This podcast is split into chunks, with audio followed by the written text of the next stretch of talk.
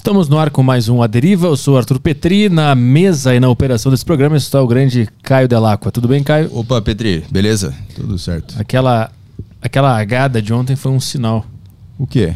Lembra que eu dei uma, Ah, sim. aquele spray? Sim, aquele. Quando você vai pichar o muro e acaba, É. e aí sai umas bolinhas assim. Sai o uns- restinho só? Sei. É, foi um sinal. Aquela. hum, Já teve problema de ar no encanamento? Do chuveiro, que a água sai. Ah, não, mas eu imagino. Eu tive isso no meu próprio rabo ontem. Deixa eu só avisar a galera aqui, começou a dar um problema aqui no vídeo. Tá dando umas travadas aqui, eu tô tentando consertar. Eu tenho que dar a volta aqui pra trocar o cabo. Tá, Então, É, então enquanto vou- isso vai dar umas travadas. eu vou falar aqui, então vai, vai arrumando aí. Beleza. É, bom, é isso aí. Desculpa também pelo atraso. A gente ia fazer esse podcast de hoje às 10 da manhã, mas eu fiquei doente com aquela febre bacana. Tive que desmarcar meu podcast com o de Lopes hoje de tarde, mas consegui fazer o A Deriva de hoje, agora de tarde. Então eu tô um pouquinho melhor.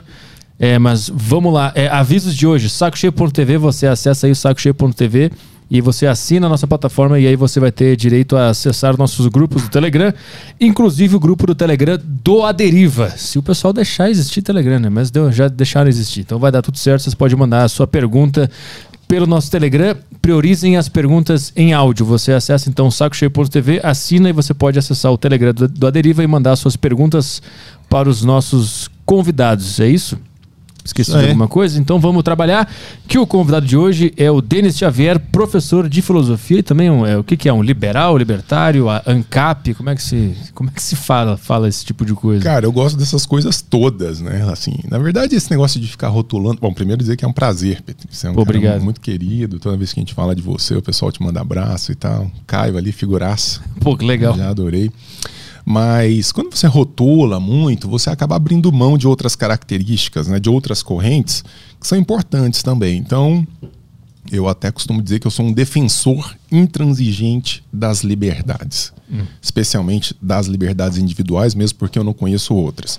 Então, aí, liberal, libertário, ANCAP, para mim, assim, você tem uma série de diferenças muito pontuais em relação ao que é um ou outro, mas num país como o nosso, cara, extremamente coletivista, muito intervencionista, são diferenças que a gente pode discutir só no, no mundo da filosofia, porque a gente está muito distante de qualquer prática na defesa das liberdades. Então, O, o que, que te leva a defender a, a liberdade num país onde, pelo menos, eu não vejo nenhuma esperança de que essa cultura vai mudar? há um profundo desprezo pela ideia da liberdade no Brasil, talvez por motivos históricos. A gente nunca teve que lutar por essa liberdade. Né? Países que tiveram uma luta histórica pela manutenção do espaço do indivíduo têm muito mais cuidado ao lidar com esse espaço. O Brasil, historicamente, comprou a sua liberdade e a gente meio que veio a reboque desse processo histórico, desprezando um pouco as coisas que para nós são realmente importantes. Então é um país que trabalha com a ideia de que o outro me deve muita coisa, o, o- se eu tenho uma ótima ideia e posso impor essa ideia ao outro, a revelia da decisão dele, eu devo fazer isso. Como Cara, assim? Não, não entendi essa. não, no seguinte sentido, se você tem uma ideia extraordinária para a sociedade, para o brasileiro médio é muito comum a ideia de que ele pode trabalhar para impor essa ideia aos outros, independentemente da posição dos outros, porque na cabeça dele é uma boa ideia. Então, se eu tenho uma ótima ideia para fazer uma lei, se eu tenho uma ótima ideia para estabelecer um governo, mas os outros são contra isso, é, é muito normal na cabeça do brasileiro médio dizer o seguinte: não, mas faz sentido eu impor isso aos outros porque isso é o bem, Aham. porque isso é justo, porque isso vai ser melhor para todos nós. E historicamente, esse é um processo totalitário que a gente deve combater. A gente estava conversando aqui em off sobre a questão do Will Smith, né?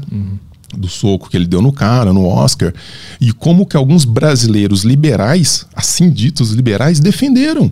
Disseram, não, o cara tinha que subir mesmo, defender a honra da esposa, não sei o quê. Eu, cara, vocês não entenderam nada de defesa da liberdade. Você não pode relativizar a defesa da liberdade, especialmente liberdade de expressão. É, a ideia de que se eu defendo a liberdade, eu defendo de cabo a rabo. Especialmente para o cara dizer coisas e agir de certas maneiras que não são exatamente as que eu considero mais convenientes. E nem por isso eu tenho que ficar defendendo leis e intervenções que vão obrigar o outro a fazer o que ele não deseja, a viver de um modo como ele não quer, simplesmente porque eu acho que é a melhor maneira de ser. Eu vi que a, a a maior parte do, do, do, público no Brasil ficou a favor do Will Smith, né? E eu vi muita gente confundindo a liberdade de agredir alguém com a liberdade de expressão. O brasileiro tem essa tendência a achar que agredir alguém também é exercer a sua liberdade. Não entenderam nada sobre liberdade de expressão. É aquela coisa assim: não, eu sou o defensor da liberdade de expressão. Eu sou um grande defensor da liberdade de expressão, desde que o que você diz não me ofenda, não agrida os meus princípios fundamentais. Quando o cara fala, eu defendo a liberdade de expressão, mas significa dizer que ele não entendeu o que é liberdade de expressão. Liberdade de expressão existe para a gente conviver com o grotesco.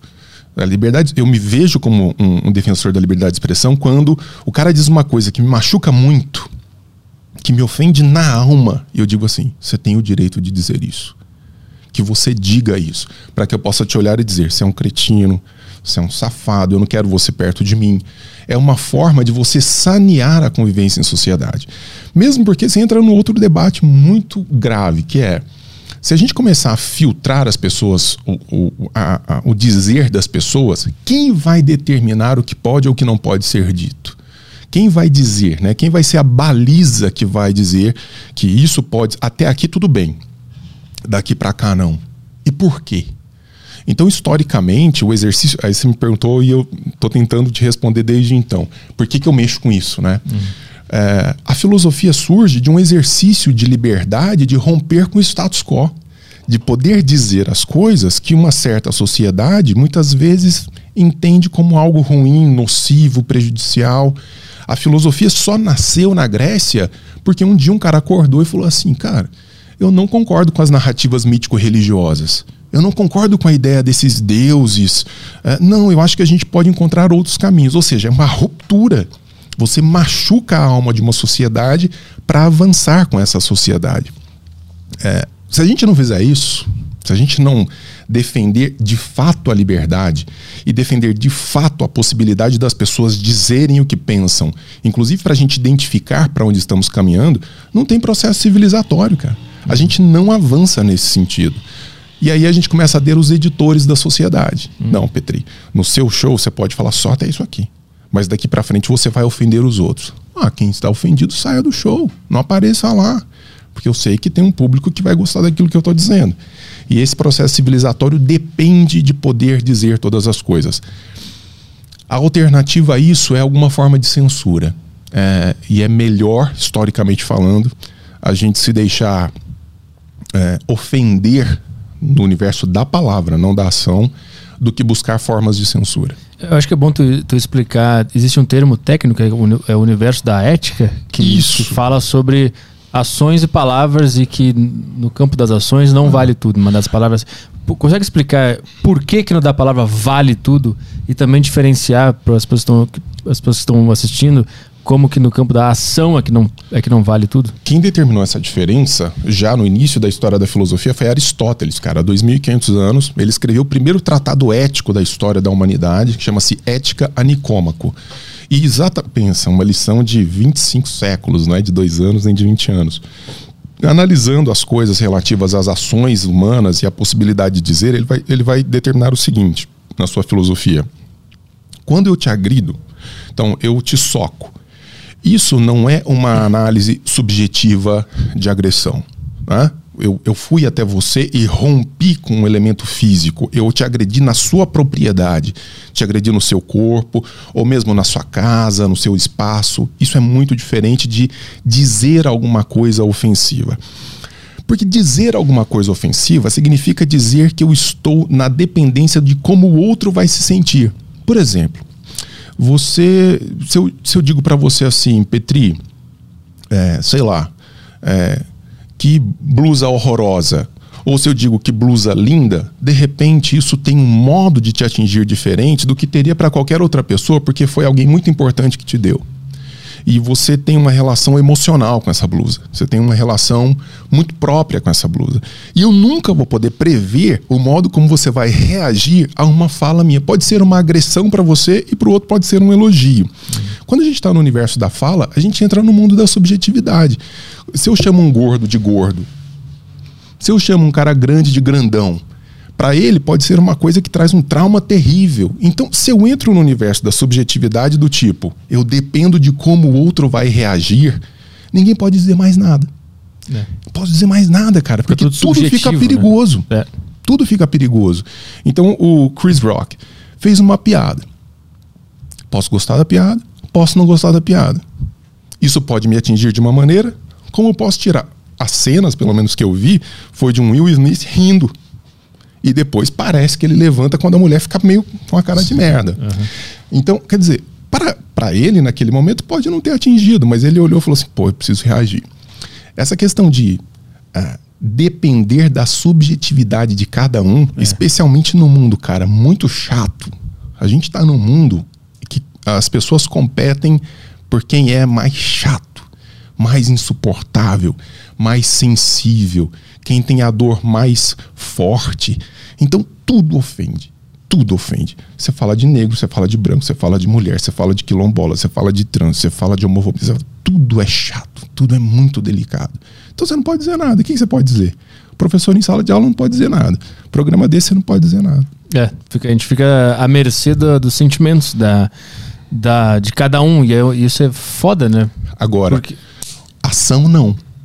Então, um cara que faz um discurso racista, cara, eu falo isso de vez em quando. Você entende como que é maravilhoso você poder identificar uma pessoa que faz um discurso racista livremente? O cara fala assim: não, eu não gosto de um fulano de determinada cor da pele. Você poder olhar e identificar aquilo. Outra coisa muito diferente é ele organizar um grupo para bater em negros ali na esquina. Uhum. Não, vamos organizar, nós vamos pegar os negros e vamos matar. Isso é muito diferente de dizer coisas racistas. É, então, todo o processo civilizatório, todo o processo de evolução intelectual que a gente teve, dependeu dessa liberdade, dessa possibilidade de dizer coisas ofensivas. Por quê? Coisas ofensivas hoje, a depender dos padrões que nós usamos, podem ser o novo padrão daqui a 100 anos. Nos Estados Unidos dos anos 60, se você chamasse um negro para sentar no bar com você, isso era ofensivo. Uhum. Então, foi a possibilidade de dizer isso que naquele momento era ofensivo que fez com que a gente trouxesse uma régua civilizatória importante. Hum, tem um filme que mostra que muitos brancos que se uniram na luta né, antirracista, anti-escravidão e tudo mais, eles também apanharam, foram presos porque eles estavam ofendendo a, o status quo da época, né? Exatamente. Então, como é que você evolui? Como é que você cresce? Em termos culturais, em termos é, de civilização, em termos filosóficos, em termos científicos tendo a possibilidade de romper com uma certa ordem celebrada. Agora, quando você pega essa galera que se diz defensora da liberdade, mas no primeiro momento em que é ofendida pela fala de alguém, diz tem que proibir, os mesmos caras que estavam lá dizendo o STF, editor da sociedade, é, tá, tá nos limitando, está nos censurando, que é verdade, na primeira, fala assim: não, tem que proibir artista de se manifestar em show, uhum. em show privado. Você entende a lógica, a, a moralidade fluida dessa galera? Pra cá vale, pra cá não vale. Não, velho, você tem que ser suficientemente é, forte para dizer: eu defendo ali e defendo aqui, especialmente quando me incomoda. Agora, se você relativiza, você é um totalitário gourmet. Tu tem esperança de que no Brasil a gente consiga aplicar essa ideia e que as coisas sejam realmente livres? Velho, a gente nunca teve esses debates na história do Brasil. A gente nunca teve. Brasil, o, processo educacional, Petri, é um, um processo doloroso. É um processo que demanda muito esforço, muito empenho. As pessoas em geral não gostam de pensar muito de maneira mais criteriosa porque dá preguiça e porque são covardes. Só que elas estão aos poucos começando a perceber que é muito mais interessante você ter a liberdade de pensar, você é, defender as coisas certas, mesmo que isso custe, porque os resultados são melhores, do que se entregar na mão do primeiro totalitário, no primeiro tiranete de esquina. Vai demorar? Vai demorar. Mas hoje, cara, a gente tem uma bibliografia liberal em língua portuguesa. A gente não tinha isso há 10 anos. Hoje nós temos programas aqui como o seu, que são muito vistos falando sobre essas coisas. A gente tem movimento de defesa da liberdade dentro da universidade, que é o pior lugar do Brasil para se falar em defesa de liberdade. Parece um paradoxo. É. Mas as universidades são terríveis, espaços muito tomados em termos ideológicos. Então eu tenho bons motivos para acreditar que a gente está evoluindo, que a gente está crescendo e que no, no, no, longo processo a gente vai melhorar muito a situação. Uhum. Então, cara, é porque a gente está no começo da construção de um legado. Aí tem hora que você acorda, você, você fala, puta que pariu, esse negócio nunca vai dar certo. Mas avança, os resultados são interessantes. É que eu vejo exemplos contrários, né? Que mostram que está piorando, né? Mas não é, eu acho que o, o que acontece é que, como a gente tem tudo muito rápido, muito midiático, Sim. eu vou te dar alguns dados concretos. E enquanto isso eu faço um jabá. Esse livro aqui, ó, sobre Ayn Rand, que é uma baita defensora da liberdade, é, fez um dos livros que, é, segundo pesquisas mostram, é, ela é a, a, autora mais influente dos Estados Unidos, é, depois da Bíblia né, com a Revolta de Atlas. Eu escrevi esse livro sobre ela, junto com uma equipe extraordinária. Esse livro aqui, em uma Black Friday, eu acho que é do ano passado, do ano retrasado, eu acordei ele estava entre os 20 mais vendidos da lista absoluta dos livros. Hum. Sobre uma autora que defende liberdade. O livro de economia, esse aqui é para você, para mim. Obrigado. É, o livro de economia mais vendido no Brasil hoje é de Mises, cara. É seis lições do Mises, que é um, um, uma defesa, um libelo a favor das liberdades, das relações abertas no comércio, né, de livre mercado. Uhum. Então, cara, eu não tenho motivos para ser pessimista. Eu não tenho motivos para ser otimista, porque eu acho que o otimista também ele é assim meio ele é meio comprometido com o ideal. Não, é um realismo esperançoso. É um realismo que acorda de manhã e vai trabalhar porque o resultado vem. Dentro do, do conceito de liberdade de expressão, quero falar bastante disso porque é um assunto que me interessa. Uhum. Também existe assim, vê, vê se é correta essa frase assim, a gente vai proteger absolutamente todos os discursos, com, é, correndo o, o, perigo de defender também alguns, alguns pensamentos absurdos, Sim. mas para poder garantir que todo mundo que não seja absurdo tenha esse direito Sim. também. É mais ou menos assim tudo, tudo. Os mais absurdos, os mais grotescos, os mais nojentos. É aquele cara que fala mal do meu Deus, da minha religião. É aquele cara que fala mal da minha esposa. É aquele cara que fala mal de mim. É aquele cara que fala coisas que assim, fala, cara, eu tenho uma vontade de mandar esse sujeito para Marte. É nessa hora, porque nós temos ou isso ou nós temos uma alternativa. A alternativa, como bem diz Jordan Peterson é muito mais perigosa, que é nós vamos ter que regular aquilo que é dito pelas pessoas. E quem vai fazer esse trabalho? Qual é a régua? Quem vai determinar? Não nasceu ainda o cara, o sábio que vai dizer qual é a métrica, até onde nós podemos ir. Então, a liberdade de expressão é uma merda? É uma merda mas a alternativa é muito pior. É porque se tu punir o cara que tá no extremo, tu abre um precedente para punir o cara que não tá no extremo, Sem né? Sem dúvida. E aí Sem fudeu. Dúvida. Sem dúvida. E outra, a gente não busca isso nos relacionamentos humanos. Tem coisa melhor de você olhar e falar assim, Petri, então você pensa desse jeito, cara? Você tem certeza? Eu já deixei de frequentar amigos porque o cara teve a liberdade de ser preconceituoso na minha frente. Cara, você pensa assim mesmo? Eu sou motociclista, adoro andar de moto. Então, assim, um dia um amigo motociclista começou a falar sobre mulheres, sobre negros e tal. Eu falei, cara, você pensa assim mesmo? Nunca mais cheguei perto. Então, não coloco dentro da minha casa. Isso é um processo maravilhoso de saneamento da vida. Não contrato para minha empresa, não faço parceria, não chego perto. Agora, ah, o risco. Veja, as pessoas falam assim, mas não tem o risco de as pessoas dizendo essas coisas, elas se organizarem para agir? Claro que tem. Claro que tem. A vida em sociedade é um risco. E se elas se organizarem, que o façam à luz do dia. Ao contrário do que aconteceu já historicamente, fala assim: vocês estão proibidos de serem racistas pela fala. Você acha que o cara vai ser, deixar de ser idiota por força de lei? Ele continua sendo idiota. Mas eu preciso que ele faça isso à luz do dia. Eu preciso identificá-lo e saber para onde a sociedade está indo. A gente falava, né? Uhum. Daqueles é, daquelas passeatas americanas de supremacistas brancos, de neonazistas. E, e, a Suprema Corte deles julgou favoravelmente, falou: esses caras têm que ter o direito de ir para a rua pacificamente manifestar as suas ideias. Mesmo que seja uma ideia não pacífica. Mesmo que seja uma ideia não pacífica. Ideias não são motivo de análise ética. A análise ética se dá no universo da ação. Por isso que quando a gente fala de ética na filosofia, a gente fala de filosofia prática. Petri, você pode ficar falando nesse microfone absurdos manhã, tarde e noite. Se você não levantar aqui e se organizar para colocar os seus absurdos em ação. Outro dia alguém falou um negócio para mim no limite. A gente estava conversando aqui antes, né? A gente falou assim: então o sujeito pode defender uma ideia pró-estupro? Pode, se ele não estupra. Uhum. Imagina que coisa extraordinária você identificar um imbecil desse tamanho na sua frente. Então é isso. Nossa, mas me machuca, me ofende. É, mas as alternativas são péssimas. Uhum. Quem que vai determinar? O Alexandre de Moraes? O, o, Lula, a Dilma, o Bolsonaro? Eles é que vão dizer o que, que eu posso é, dizer em sociedade ou não. Uhum. Eu vou atribuir essa responsabilidade a essas pessoas? Não vou de jeito nenhum. Um, um dos argumentos que eu vejo contra a liberdade de expressão é que justamente toda ação parte de uma ideia. Né? Alguém falou alguma coisa em algum momento. Sim.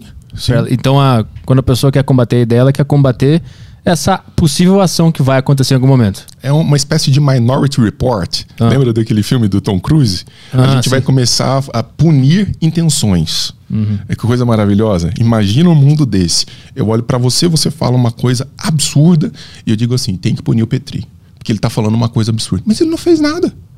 Ele não fez coisa nenhuma. Não, mas ele já está dizendo, e o fato dele dizer, ele é um cara influente, ele tem podcast, é um cara conhecido, pode levar pessoas a fazer. Não, você pune a ação.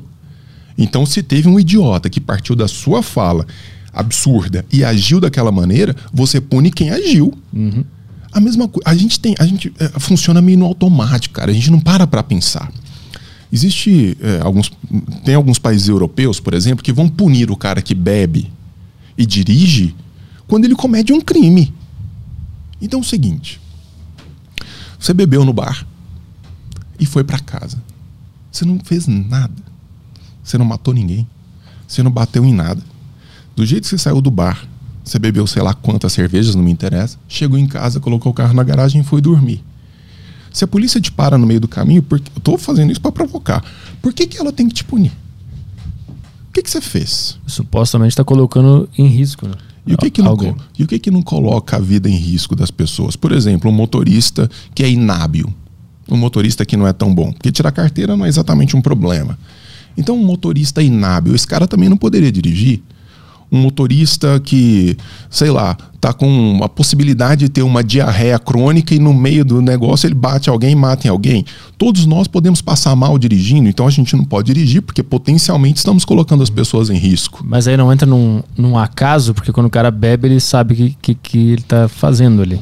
Aí é uma diarreia vem do nada, né? Eu posso ter. Pois é, mas eu, eu, eu não garanto que o fato de o sujeito ter bebido vai fazer com que ele cometa algum crime de fato. Uhum. Agora, meu amigo, cometeu o crime, no sentido, matou alguém, bateu em alguma coisa, bateu em algum lugar, um ferro monstruoso, porque você assumiu o risco que se efetivou. Agora, eu não posso ficar punindo as pessoas ou por possibilidades, ou por intenções, ou por pré-crime. Não existe pré-crime.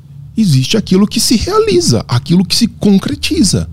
Então, o cara fala assim: ah, porque eu sou racista, porque eu acho que os negros não sei o quê. Se você não levantou e deu uma facada num, cara, você está simplesmente se manifestando e deixando as pessoas te identificarem como tal. E numa vida em sociedade, eu acho isso absolutamente fantástico.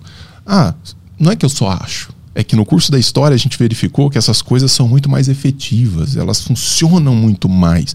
Poder conviver com o grotesco no universo da palavra e do pensamento evita que a gente tenha que conviver com o grotesco no mundo da ação, que é muito mais perigoso. Hum. Então, quando, a, a, ideia é que quando se censura pessoas é, que, que, concordam com essas ideias, aí sim é que elas vão se organizar. Se o cara quer agir como um criminoso e quer atuar no universo da ação, que é o universo ético propriamente dito, para levar a cabo aquela ideia que ele tem, ele vai fazer isso. Ele vai fazer isso independentemente de ter uma leizinha que impeça o sujeito de dizer o que pensa. Uhum. Cara, isso é muito perigoso. Historicamente, isso é muito perigoso. Daí os caras vêm falando em censura de rede social, aí os caras vêm falando em censura de jornal, em controle de mídia. Parte-se do pressuposto de que nós somos um bando de idiotas, todos nós, que não somos capazes de pensar e selecionar o que importa pra gente.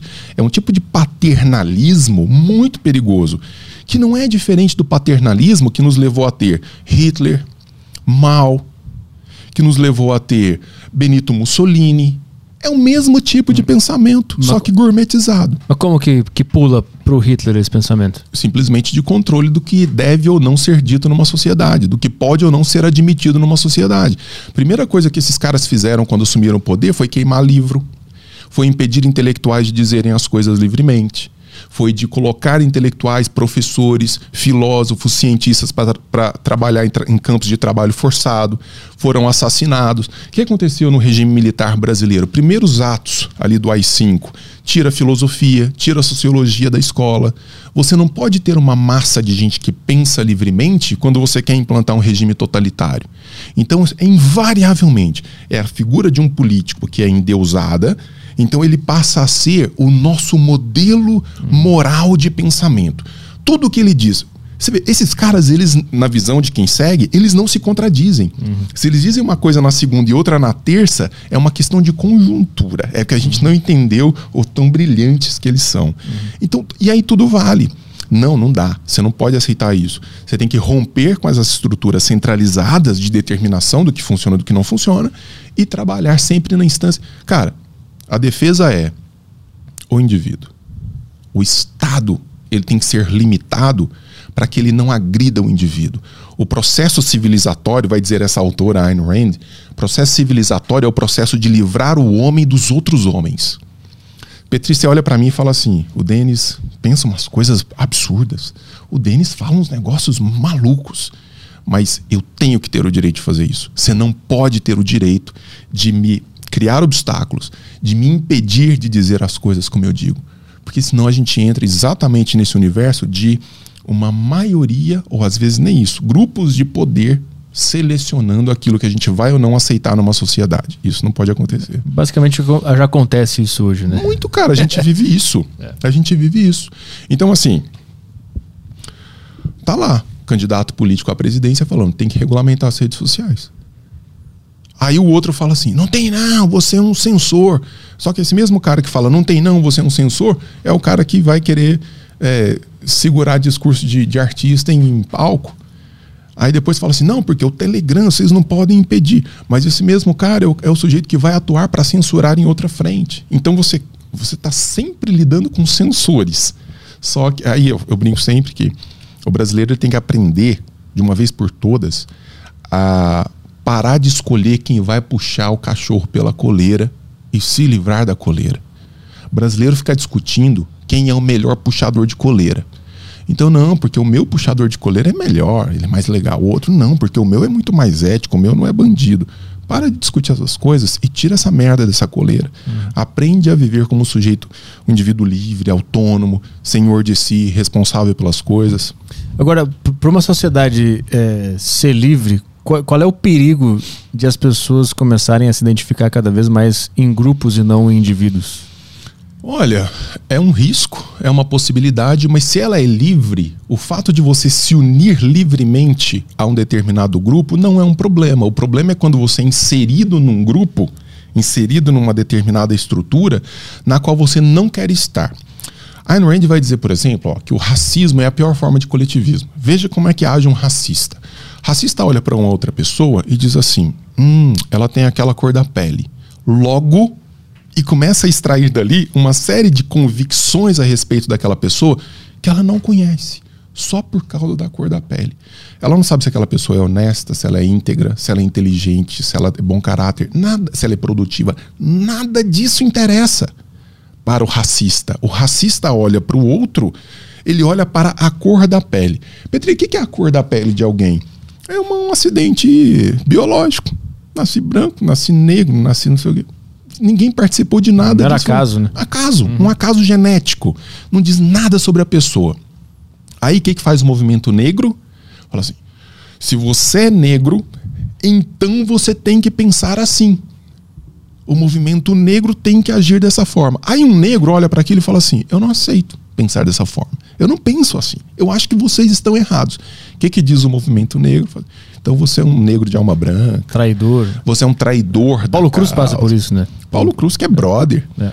passa muito por isso, porque é um negro que pensa com autonomia, que não pensa dentro da caixa do movimento e apanha por conta disso. É, o Holiday passa por isso. Né? Então, são caras que são exemplos do, que, do quão o coletivismo pode fazer mal.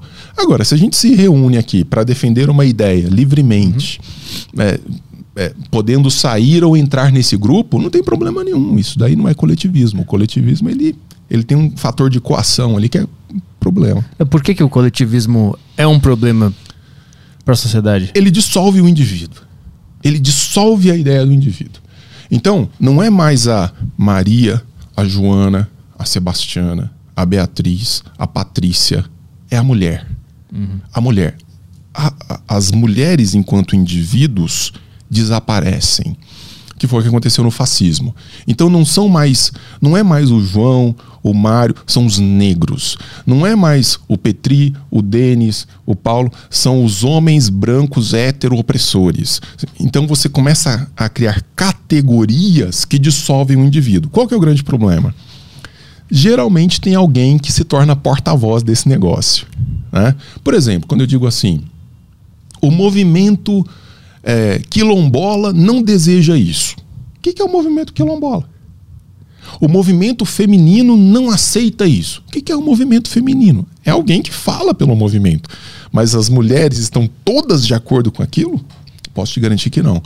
É, o movimento dos homens não concorda com isso. Então você difunde uma ideia que é, na verdade, uma ideia defendida por um, um indivíduo ou por um pequeno grupo de líderes, né, que coordena algo muito maior, que usa o critério de quantidade para tentar se impor. Cara, a história do Brasil é a história do coletivismo. As pessoas que querem falar em nome da sociedade. Petri, quando alguém chega e fala assim, cara, a sociedade brasileira não quer isso. Cara, a sociedade brasileira é coisa demais, hein? Puta que pariu, Sim. tem muita coisa na sociedade brasileira. Uhum. Mas engraçado que geralmente quando alguém fala em nome da sociedade brasileira, tá falando em nome dos seus próprios interesses de interesses muito individuais. Uhum. Mas só que aí cria-se uma narrativa interessante. Fala assim: eu estou falando em nome da sociedade brasileira. Se você é contra isso, você é contra a sociedade brasileira. E tem gente que cai nessa esparrela. Tem gente que cai nessas conversinhas. Uhum. Então, velho, a, a nossa ideia, o nosso projeto é simplesmente mostrar para as pessoas que é preciso apostar no indivíduo. Vocês gostam de minoria? A menor minoria é o indivíduo é proteger, as, proteger os indivíduos do ataque das outras pessoas. Então, existem brancos, negros, mulheres, homens que são bom caráter, mau caráter, íntegros, não íntegros, gente boa, gente péssima, ladrão, gente honesta, tem de tudo.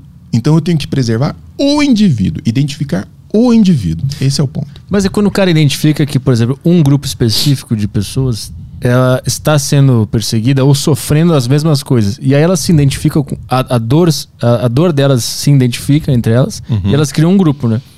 Sim. Porque, por, um, por um ponto é, é, é autodefesa se juntar num grupo.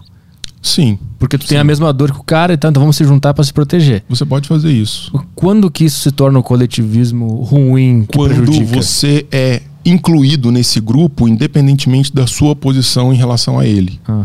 Então, é, eu não concordo com o modo como a, a, se eu sou uma mulher, eu não concordo como o movimento feminista se coloca dentro do debate. Então, eu tenho que ter o direito de manifestar de forma contrária, isso tem que ser respeitado. Quando uma mulher se coloca de forma diversa, o que acontece? Ela vai ser entendida como uma mulher submissa, uma mulher machista. Então você tem que desautorizar a pessoa que não está dentro do coletivo. Você tem que atacar a pessoa que está dentro do coletivo. É isso que nós não podemos deixar acontecer. Quando você entende que o grupo é mais importante do que o indivíduo, quando você entende que um grupo é mais importante do que o indivíduo, o que você faz, na verdade, é deslocar o eixo de discussão para a quantidade. Então, assim, não, eu sou do sindicato dos professores, então um professor que não aceita entrar, entrar em greve, ele tem que ser punido, porque o sindicato decidiu que todos têm que entrar em greve. Cara, Desculpa, eu sou professor e não vou entrar em greve. E esse meu direito tem que ser preservado. Agora, se você pode gritar num grupo no qual você é, quis fazer parte, do qual você quis fazer parte, você aderiu livremente a ele. É, mas outras pessoas que não querem, outras pessoas que não compartilham daquilo e que dispõem de uma mesma condição biológica, de uma mesma característica externa, isso tem que ser respeitado. E não é. Esse é o grande problema. Isso não é. Acaba sendo uma determinação de grupos, de sociedade, e os indivíduos são violados. Isso é o que aconteceu em todos os regimes totalitários da história. Isso é o que, o, o que continua acontecendo ainda hoje, só que de forma mais gourmetizada, de uma forma que pareça assim menos nociva, só que é igualmente nociva. Por que que, a, Estados Unidos têm essa noção de liberdade tão diferente até da maior, da maior parte do mundo? O que, que aconteceu lá e por que, que eles protegem tanto a liberdade de expressão lá? Cara, eles lutaram muito para obter aquilo. Eles lutaram muito. Você está falando de uma colônia que foi é, profundamente atacada nas, exatamente nas liberdades individuais. Você está falando de indivíduos que tiveram que brigar. Você pega a guerra da independência dos Estados Unidos, a história mostra que tinha menino de 14, 15 anos brigando por aquilo. Então, momentos muito duros que fazem com que a pessoa introjete uma visão de mundo que fala assim: olha, aliás, eu carrego no braço uma tatuagem que é uma, que é uma bandeira norte-americana que surgiu exatamente na época da independência, que é Don't Tread on Me. É uma cobra, é uma cascavel com Don't Tread on Me. Não pise em mim. Não pise em mim. Você pode fazer qualquer coisa. Vai lá, toca a sua vida. Você quer fazer X, fazer isso, isso é um problema seu, é a sua vida, você toca, mas não mexa nas minhas liberdades. Essa bandeira voltou muito forte agora recentemente, porque os americanos começaram a ser atacados por certas políticas coletivistas. Não, você faz lá, faz o que você bem entender, mas não pise em mim. E, e o americano, outro dia meu pai estava nos Estados Unidos, ele me ligou do aeroporto voltando. Meu pai, turismo para eles nos Estados Unidos é visitar o, Harvard, ele é meio louco, assim, essas coisas de conhecimento e tal. E, e ele visitou as, as, principais cidades históricas ligadas à independência, às, às, guerras né, intestinas nos Estados Unidos. Cara, ele me ligou do aeroporto e falou assim: Cara, Denis, vai demorar pra gente, viu, cara? vai demorar pra gente. Aqui, você anda, os caras têm uma profunda identidade com a ideia da liberdade em cada casinha. Não tem lei, não tem nada. O cara mete uma bandeirinha dos Estados Unidos. Eles têm uma coisa visceral com a terra. Eles têm uma coisa visceral com a ideia de que o país é importante porque preserva os indivíduos. Mas tudo isso é uma construção histórica. E essa, essa é uma percepção que surge de um processo educacional que é desconfortável. A gente não fez esse movimento. A gente não brigou. A gente não lutou pelo que a gente tem que lutar. A gente foi vivendo.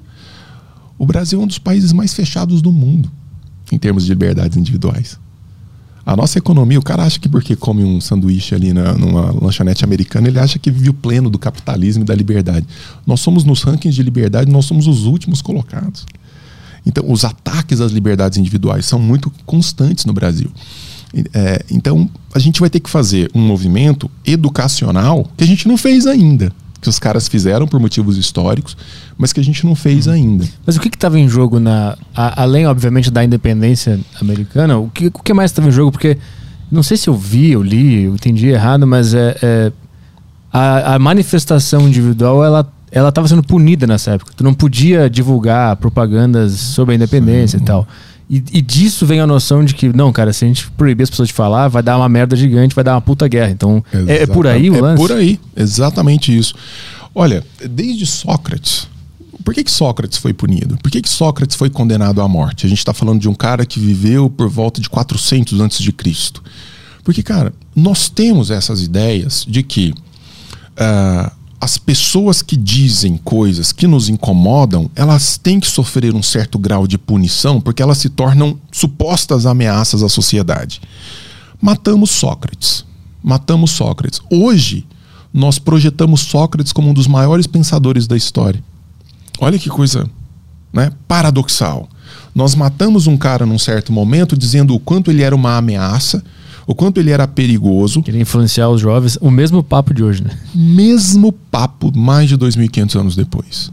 Esse cara vai influenciar mal os jovens. Esse cara vai levar os jovens para o mau caminho. Esse cara vai desvirtuar a moral da família e dos bons costumes. E com esse, com esse papinho, com essa conversa, a gente vai dizimando pessoas porque elas rompem com a nossa visão de mundo. Cara. Então, é, é o que eu falo. É, defesa da liberdade é algo que você tem que fazer a partir de princípios. Um homem sem princípios racionalmente estabelecidos, ele age em função do apetite. Ele não age em função de um propósito. Então você brincou aqui no começo, eu estava muito preocupado com você, porque você, né, você teve um, um, problema de saúde aqui é, para a gente vir é, bater esse papo. Aí você supera as suas dores, você supera o seu incômodo e sai de casa para fazer, não é porque você está gostando de passando mal vir fazer um programa. É porque você tem um princípio. E um homem que age de acordo com seus princípios racionalmente estabelecidos, que não são princípios emocionalmente determinados, ele não é, é, ele não titubeia quando tem que fazer o que tem que ser feito. É, então ele não depende de vontade, ele não depende de disposição, ele depende de disciplina, caráter e integridade. De um ponto de vista filosófico, para você não é um sacrifício estar aqui, estar aqui agora gravando ou, ou, ou batendo esse papo comigo, mesmo se sentindo desconfortável. É, é para você um, um ato de integridade. Sacrifício é quando você troca uma coisa que para você tem menor, maior valor por uma coisa que tem menor valor. Uhum. Isso é sacrifício. Uhum. Um, putz, cara, eu queria estar tá fazendo. Isso aqui para mim tem maior valor, isso aqui tem menor valor. Eu estou sendo levado a fazer uma coisa de menor valor, trocando por aquela de maior valor. Isso é sacrifício. Agora, quando você se entrega ao que é para você de maior valor, isso não é sacrifício, isso é integridade. Uhum. É, esses homens que se, que se jogaram contra um império uh, ah, para obter a liberdade nos Estados Unidos, eles não sacrificaram as suas vidas. Eles foram, foram homens íntegros. Eles uhum. fizeram exatamente aquilo que para eles fazia sentido de um ponto de vista racional, princípio. Eu não consigo agir de forma diferente. Uhum. Eu, eu, daqui a pouco eu vou ser cancelado na internet. Mais um dia, menos um dia. Homens livres são incanceláveis. Homens livres são incanceláveis. Um homem livre que sabe o que está fazendo e os princípios que o movem naquele sentido, ele não é cancelável. Ele nunca sangra em tanque de tubarão. Esse homem nunca sangra em tanque de tubarão. Ele vai apanhar do mundo inteiro, ele vai receber cacetada de todo lado, ele vai se manter firme, porque ele é íntegro em relação àquela decisão racional que ele tomou. Mas a, a defesa da liberdade de expressão lá, lá nos Estados Unidos também é uma, é, uma, é uma forma de prevenir uma nova guerra? Sempre é, sempre é. Não tem coisa mais eficaz no processo de, é, vamos dizer, de debate do que importa ou não importa numa sociedade do que você poder identificar claramente o que é está acontecendo nela. Uhum. Isso é maravilhoso. Outro dia eu estava vendo um programa de TV muito popular nos Estados Unidos um cara dizendo frases racistas horrorosas. Horrorosas, cara. Negros na bancada. Os negros olhavam assim para o cara. Você fala, como isso é ofensivo, como isso machuca? Eu imagino. Eu imagino o quanto deve ofender. Porque a, às vezes eu, eu, eu, também sou atacado e machuca, é ruim. Né? Aquilo te, te cala fundo. Mas olha a possibilidade de você ver aquilo explícito. Você ver aquilo dito. De você ver aquilo exposto. É a, é, o, é a melhor forma de combater. Porque exatamente você pode dar resposta clara no momento. Você pode opor uma certa ideia a outra naquele momento. Agora, se esse cara está agindo no submundo, não estou vendo nada, não sei o que está acontecendo. Uhum. E que eu, eu, penso assim no sentido de que se tu é, impedir alguém de falar alguma coisa, essa pessoa pode se revoltar e iniciar uma, uma guerra. E hum. por medo de que isso aconteça de novo, porque eles tiveram uma guerra muito sangrenta, eles entenderam o valor da liberdade absoluta é. para não descambar para violência completa e todo mundo se matando na rua, né? E mais do que isso, eles perceberam que toda vez que alguém quis controlar essa liberdade, foi um desejo de controle e não de preservação da sociedade. Uhum. Cara, não existe esse fulano que tá, fazendo, tá dizendo assim: eu estou defendendo. É, que as pessoas não possam pensar ou dizer tudo aquilo que pensam ou dizem porque eu quero o bem da sociedade. O nome disso é controle. Eu estou determinando formas de ser. E eu quero ser o chefe dessa bagaça. Eu quero que vocês se inspirem em mim. Então, o populismo surge exatamente daí. O populismo surge da ideia de que existe um Messias, sem fazer nenhum tipo de trocadilho, existe um Messias que vai nos dizer o que nós devemos pensar, como nós devemos pensar, o que nós devemos fazer, etc, etc. E esse cara, ele é um farol que ilumina o nosso modo de ser e de pensar e de agir. Tudo que contraria isso é contra a nossa sociedade. As pessoas querem acreditar nisso. Agora, o resultado disso é dramático. O resultado disso é dramático. É sangrento, né? O pessoal vai. Invariavelmente. E formas diferentes de sangrar. Hum. É, porque você, é, você pode sangrar com cancelamento, você pode sangrar perdendo o emprego porque empresas cobraram de você uma certa posição que você não teve. Uhum. Então há formas diferentes. Mas é o que eu digo. Sócrates, quando recebeu a pena de morte, falou: ok, vocês querem me matar por causa disso? Vocês vão me matar por causa disso. O ferro tá entrando em vocês e não em mim. Sim. E agora o cara é relembrado para sempre. Sabe? Jordano Bruno que foi queimado. Velho, imagina. Ah, eu fui cancelado, não sei que. vergonha na cara. O sujeito foi queimado em praça pública em Roma. O sujeito foi queimado simplesmente por dizer que não, não concordava com as teses da igreja de que a Terra está no centro. É, então, ele repropôs um mapa astronômico, ou seja, um cientista que fez análises e projetou um quadro astronômico diferente. A igreja olhou naquele momento e falou: Você não pode dizer isso. Como não posso dizer isso? Não, você não pode dizer isso. Você vai ser queimado. Ok, me queime. Não, mas tem que pedir desculpas e não sei o quê. Não tem essa, cara. Então me queima. Eu estou defendendo aqui um princípio racionalmente estabelecido. Meio que a dinâmica de hoje, todo mundo tem a sua igreja, né? O seu, seu culto a algum assunto, e quando tu falar daquele assunto, tu vai ser queimado virtualmente, né? Cara, a dinâmica é a mesma é da humanidade. A mesma, é a Permanece mesma. a mesma. E olha, é o que eu estou falando. Por que, que um homem livre não é é, cancelável? Por que, que um filósofo não é cancelável? Porque para ele tudo bem. Você é livre para se opor à minha visão. Você é livre para entrar lá no, no, meu Instagram, no meu Facebook e me xingar à Denunciar até cair a conta. Denunciar. Faz o que você bem entender. Faz o que você bem entender. Agora, não tente me impedir por força de lei, por força de determinação judicial, é por força de polícia, por força de qualquer outra outro modo de intervenção de eu dizer o que eu quero dizer o Brasil nessa, nessa questão é, é, é atrasado, ao meu ver, porque, porque a, a lei se mete nessas interações entre seres humanos e também tem alguns conceitos que são absolutamente interpretativos, né? tipo honra, ofensa e tal. Como é que tu vai é, mensurar isso num processo e vai conseguir botar um, um, cara na justiça porque ele te ofendeu, entre aspas? Você sabe no direito criminal como é que uma pessoa acusa, outro, acusa outra de ameaça a depender do modo como a pessoa supostamente ameaçada se sentiu. Putz, velho, olha o quanto isso é perigoso. Caralho. Então eu venho aqui, me levanto, aí o Petri olha para mim e fala assim: Denis, você é meio grandão, eu tô me sentindo ameaçado. E você vai lá e, e, entra com um processo contra mim. Você chama a polícia, eu falo assim, mas Petri, eu só levantei. Não vou fazer nada, não, a gente é brother. Não, não, mas eu me senti ameaçado e agora você vai responder um processo por isso. Cara, é muito perigoso esse tipo de coisa é, tentar penalizar por intenção, por achismo, por uma coisa que me ofende aparentemente, não dá, não dá. Olha, você não gostou, não gostou da manifestação de um artista num show? Você pode fazer um punhado de coisas. Se você estiver vendo na TV, você pode puc, mudar uhum. o canal. Se você estiver lá no show, você pode ir embora do show.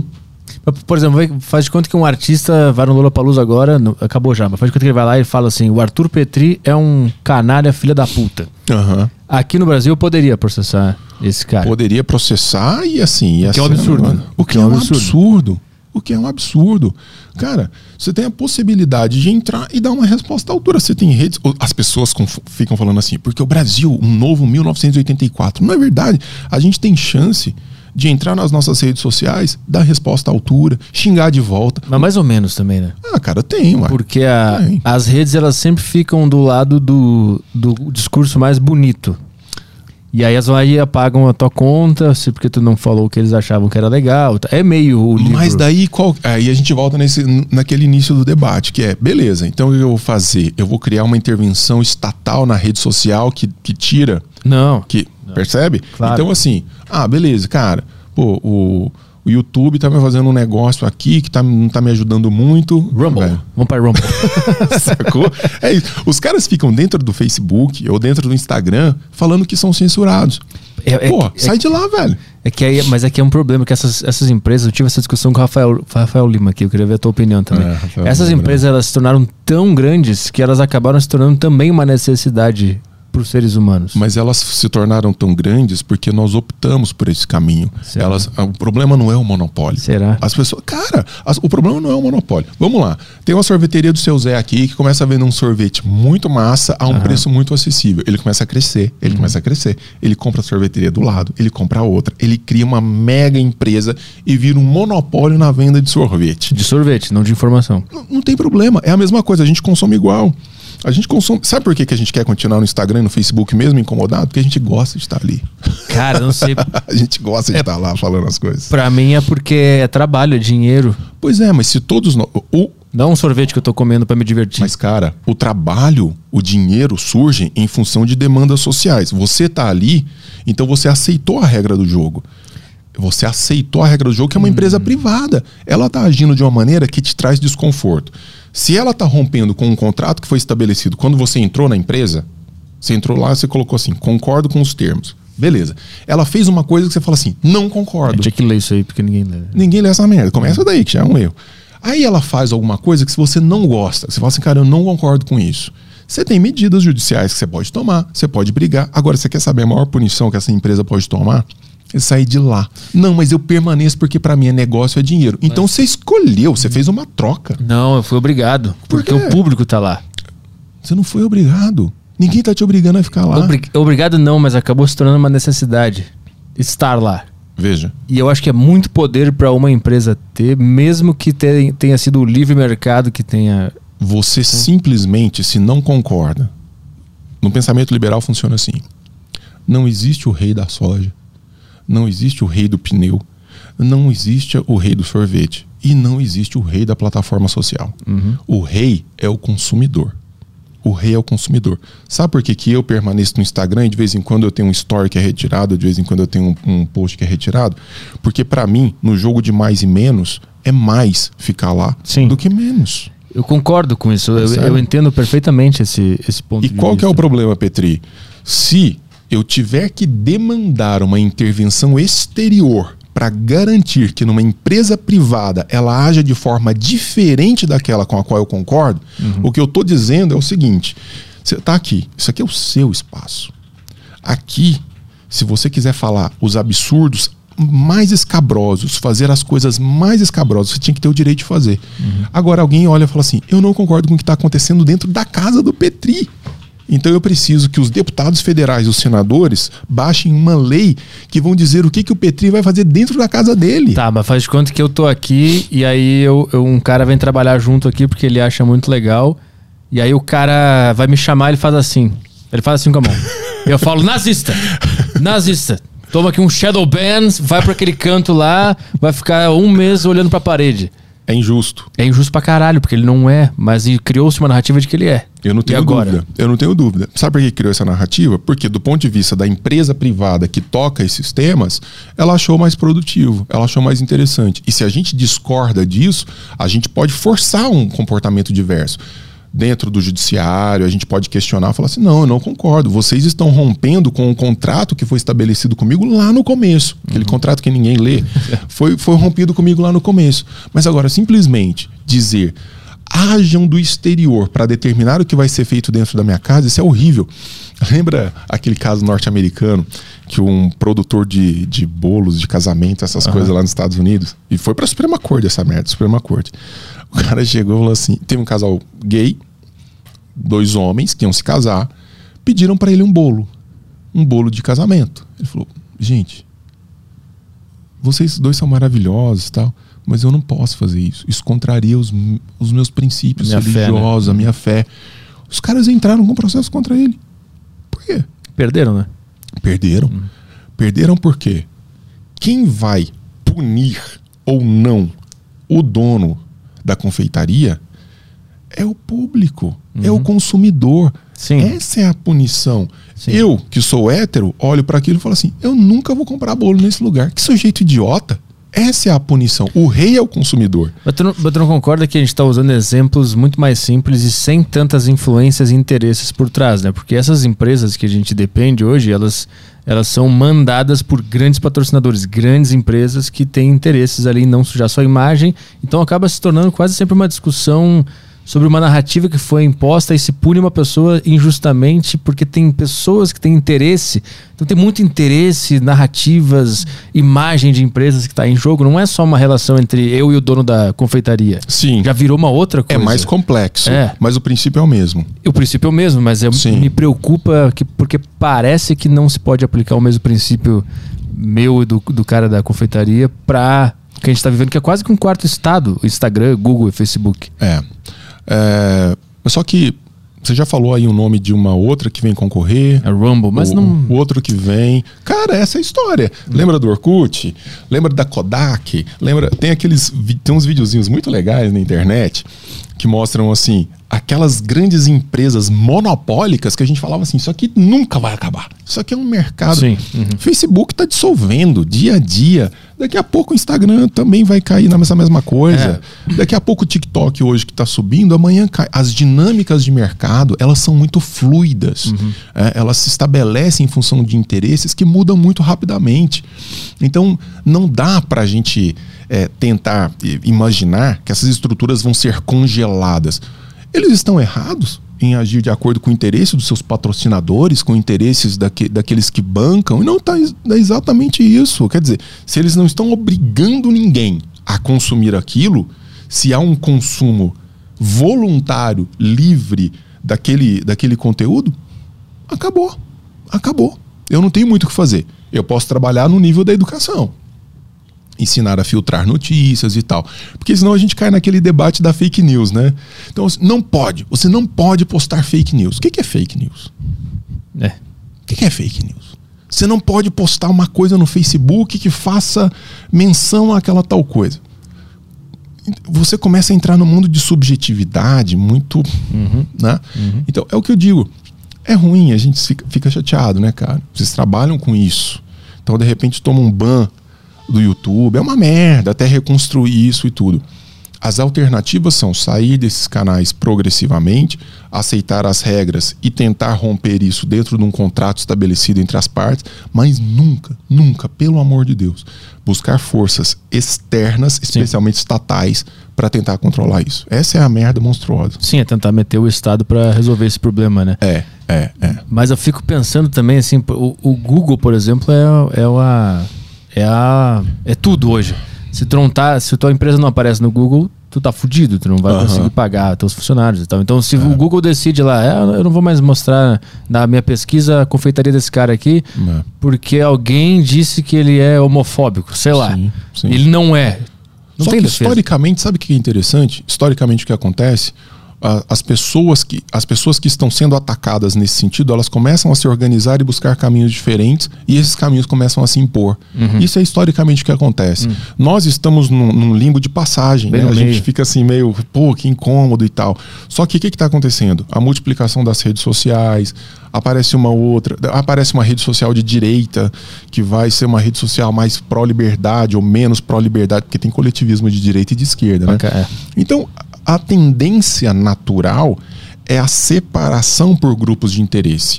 Agora, claro, por que, que a gente continua em outras redes que nos incomodam? Cara, porque a gente gosta de estar ali, a gente gosta de ver as merdas, a gente gosta de ver as polêmicas e tal. E, e essas empresas, elas respondem aos desejos do consumidor. O que é realmente nocivo, aí sim, quando você tem políticas estatais e governamentais mexendo numa coisa que deveria ser estabelecida livremente entre partes num contrato.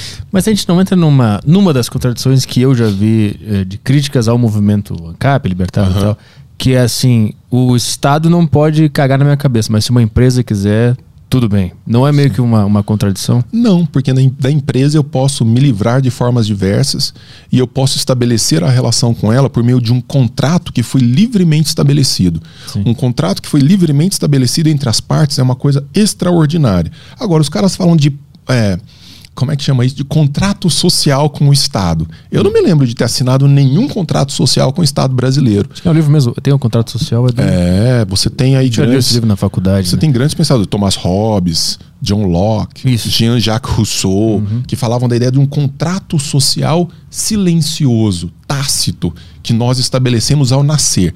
Você nasce no Brasil, você já nasce devendo não sei quantos reais, tem uma conta desgraçada lá, que você, você já nasce com uma puta fatura monstruosa que você tem que pagar. Fala assim, mas eu não concordo com isso. Vocês fizeram merda no passado, eu não concordo com isso. Você não tem eh, chance de, de fazer diferente. Você já assumiu que vai obedecer a uma, uma série de regras e tal. Eu não concordo com nada disso. Então, não tem contrato social. Agora, Petri, a gente vai fazer um pacto aqui, cara. Ó, o nosso contrato vai ser assim, assado. Se acontecer aquilo, vai acontecer de outra forma. Se der um problema, a gente vai fazer assim. Ok, tá, be- beleza. Olha que coisa mais linda. Duas pessoas livres estabelecendo uma relação entre elas. Mas e aí se daqui seis meses a gente tem uma discussão... Ruptura de contrato com base no que foi estabelecido. Não, mas aí eu falo, não, não, naquele, nada a ver, o que eu disse era outra coisa. Eu, eu interpreto de outra forma essa cláusula aqui. Para isso, E A minha pergunta é em qual momento é necessário uma terceira parte para tem mediar? que ter. Tem que ter. Você sabe que a maior parte dos liberais, e mesmo boa parte dos libertários, ah, admite, não todos, tá? Admitem a ideia de um judiciário, de um judiciário eh, que atue exatamente para estabelecer ah, a garantia da realização daquilo que foi pactuado. Em caso de. Em caso embate de ali, né? desinteligência. inteligência. Sim. Mas é muito doido que tu vai colocar na jogada um cara que não tem nada a ver com, aquele, com aquela negociação. Um cara de fora, um cara que estudou outras matérias. Não, cara, mas é que tá. Se você tem. Qual que é o problema? O problema é que você tem, por agora. Não, você tem um você tem Aqui no Brasil é maravilhoso. Você lembra do, do impeachment da Dilma? Aham. O impeachment da Dilma foi presidido pelo Lewandowski, que é um, um cara do STF. Que é- então ele conduziu o processo para garantir a lisura jurídica no negócio. Beleza. Os caras impeachmaram a Dilma. Eu tava acompanhando aquilo pela televisão. Os caras impeachmaram a, a Dilma. E o que, que diz a Constituição? Mas, velho, se tiver um menino de três anos alfabetizado, ele lê e fala assim: é isso, papai. Lá diz assim: sofreu impeachment, oito anos, inelegível. Cara, não tem margem de interpretação. É uma decisão técnica. Não, vocês impeachmaram, logo, oito anos, inelegível, sem direitos políticos. Os caras, no meio do julgamento, falaram assim: não é bem assim. Vocês estão exagerando. Tadinha dela. Foi impeachmentada, mas vamos deixar ela ser candidata ao Senado em Minas Gerais. O Brasil é surreal, velho. Isso é uma maluquice, isso é coisa de psicopata. Aí não dá. Então você tem que ter um judiciário que é técnico. Um judiciário técnico olha lá e fala assim: bom, o que, que ficou estabelecido entre as partes, Petri? Entre nós, cara, ficou estabelecido que se você rompesse essa cláusula, a punição é tal. O judiciário vem e fala assim: Petri, Petri, você assinou essa merda. Então, pau. Agora, se você vai para o judiciário, qual que é o momento que a gente tem mais conforto judicial no Brasil? Quando o STF está de férias. Que- Quando os caras estão de recesso. Eu não entendo nada dessa dinâmica burocrática de poder do Brasil. Eu não entendo qual é que é a hierarquia, quem manda mais, quem que. Não, hoje em dia, qualquer ministro do STF sozinho manda Ah. mais do que qualquer um. Mas quem que é, fica de olho no STF? Quem que tem poder sobre o STF? Senado deveria ter. É. Agora, cadê o Senado omisso que nós temos, que deixa um STF atacar dia e noite as nossas liberdades individuais, igual aconteceu essa semana, enquanto a gente estava batendo esse papo, com aquele deputado bolsonarista Daniel Silveira. Cara, Daniel Silveira representa para mim o que há de mais deletério na política. Populista, intervencionista, defende regime militar, é uma desgraceira. Não concordo com nada daquilo. Só que ele tem que ter a liberdade de dizer aquilo. Hum, O que aconteceu com ele? Ele ficou preso oito meses, cara. Deputado federal, ou seja, ainda tem toda uma cláusula de. Por ter dito numa live e numa série de outras situações que ministro do STF tinha que receber cacete na rua. Puta, eu vou pagar metade do meu podcast, então. Eu Vou pagar todos. né? Não, tô brincando, tô brincando. Mas é mesmo? Verdade, Essa verdade. foi a ele fez uma live. É, ele, ele falou do AI-5, falou que era pro AI-5, que tinha que ter mesmo, tinha que ter intervenção militar. Aquela coisa de, Direitista de um extrema. né? direitista babaca que gosta de um Chapeuzinho de alumínio, né? Chapeuzinho de alumínio. E ele disse essas coisas, ofendeu o, o, o STF. E o STF então começou a, a perseguir o cara. Mas aí prenderam por causa disso ou começaram a achar outras coisas Não, que dessem por- embasamentos pra ele ser Não, preso? aí, meu irmão, é esse o problema. É que eu olho pra você e falo assim: você anda muito desobediente, hein, Petri? Ai, ai, ai, ai, ai, você tá me incomodando. Achar recursos na lei, achar motivos pra te prender e te perseguir, ele chegou. Cara, isso é real. Ele, ele chegou agora, acho que antes de ontem, e falou: Alexandre de Moraes xingou de novo. E ele estava proibido de falar o nome do ministro. Ele xingou de novo. É um tirano, não sei o que, não sei o que. Alexandre de Moraes mandou colocar a tornozeleira eletrônica nele. Cara, Do nada. Aí ele falou: não vai colocar. Ele, ele se prendeu dentro da Câmara dos Deputados. Ficou lá dentro e falou: só saio daqui na hora, porque o deputado ele tem essa prerrogativa. Quando ele recebe ordem de prisão numa certa ou qualquer outra decisão judicial em certas situações, ele tem que. Isso tem que ser avalizado pelo plenário da Câmara dos Deputados. Aí ele falou: só saio daqui quando a Câmara julgar esse negócio. E aceitar ou não a decisão do STF, no caso do Alexandre de Moraes. O Alexandre de Moraes falou: ok, multa diária de 15 mil reais e vou apreender, sequestrar todos os seus bens. Você não vai ter acesso aos seus bens. Ele não aguentou a pressão e aceitou colocar a- cara. o negócio. Crime de opinião. Velho, crime de opinião. Esse, Petri? não é, esse não é o que mais me assusta nessa história, é o poder que alguém tem. Um cara. É, isso que mais me assustou. Porque eu, eu, sou muito leigo nesses assuntos, não entendo nada. Um eu tô cara. ouvindo o que tu tá me passando. Pode, pode ter certeza. dá um medo. cara não é o pleno, ou seja, não é o órgão colegiado decidindo. Não é Uhum. o STF. Então acorda lá um dia, porque esses caras, você acha que eles não têm visão política, eles não têm interesse político e tal? Tem. Não deveriam. Deveriam agir tecnicamente. Mas hoje, você fica vendo o ministro do STF de discussão em rede social, pô. Você pega a Suprema Corte dos outros países, são pessoas sérias, não se metem em televisão, não se metem em rádio. Os caras estão tomando decisões que são feitas ali num recesso. Fala assim, ó, a decisão é essa, tá aqui pelos motivos tais. Os caras aqui ficam se xingando, ah, sabe? Virou boteco. E daí o cara toma uma decisão monocrática que vai afetar um Brasil inteiro com um poder que um presidente da República não tem. Como é que um cara chega no STF? Como é que se forma essa. essa é uma corte, né? Como é indicação do presidente da República, forma? eh, que tem o poder no momento, e é referendado pelo Congresso. O Congresso faz uma comissão e vai sabatinar esse cara. Só que geralmente é tudo negociação política, né? Uhum. Tanto que você tem nomes muito incompetentes que assumem o STF por indicação política pura e simples. E qual é o, o, o, prazo para ir trocando? Nesse momento, 70, 70 e poucos anos, alguma coisa assim, o cara Nossa. tem que, se, tem que se retirar. Ah, quando ele completa 70, ele quando sai. ele completa. Então é. ele fica lá. Não, o cara entra com 40 anos, ele fica mais de 30 anos no STF, fazendo o que bem entende. Então é indicação do presidente. É, referendado pelo, Congresso. Pelo... E aí ele. Mas E ele aí tem que ele ter eh, diploma, pós, não sei o quê. Ou pode- eu posso ser indicado e, e o Congresso referenda, eu vou lá. Assim, é- é, a- as prerrogativas são bem abertas, assim. É, é, saber jurídico, reputação ilibada. O que, que é reputação ilibada? Né? Ah, essa eu não, essa aí eu não confio nessa. É, reputação ilibada, tem essa da paciência. Mas então, assim, no final, você- o. Como é que foi o cara que era advogado do PT, que foi indicado pelo Lula, que deu grande problema? O, pô, esqueci o nome dele agora. Que é enfim, a memória vai. Mas era advogado, advogado do partido e tal. Assumiu um cargo no STF. Moleque ainda, era 40 e poucos anos, vai ficar lá até ficar gagá. E esse é o, é o, é o- é o lugar de mais poder no, na República. Hoje, com É? certeza, com a omissão do legislativo, com a omissão né, que não define as leis da forma mais articulada e, e correta possível, eles entram nas entrelinhas e tomam decisões à revelia de tudo. Eles fazem o que bem entende. Hoje o STF faz o que bem entende. E quem deveria vigiar? Os guardiões que vigiam os guardiões, né? Quem vigia os guardiões? Que deveria ser o Senado, então impeachment ministro do STF, é, verificar as ações dos caras. Boa parte deles é réu no STF. Eles não mexem, cara. Eles não Caralho. mexem. Deixa o pau quebrar. Deixa o pau quebrar.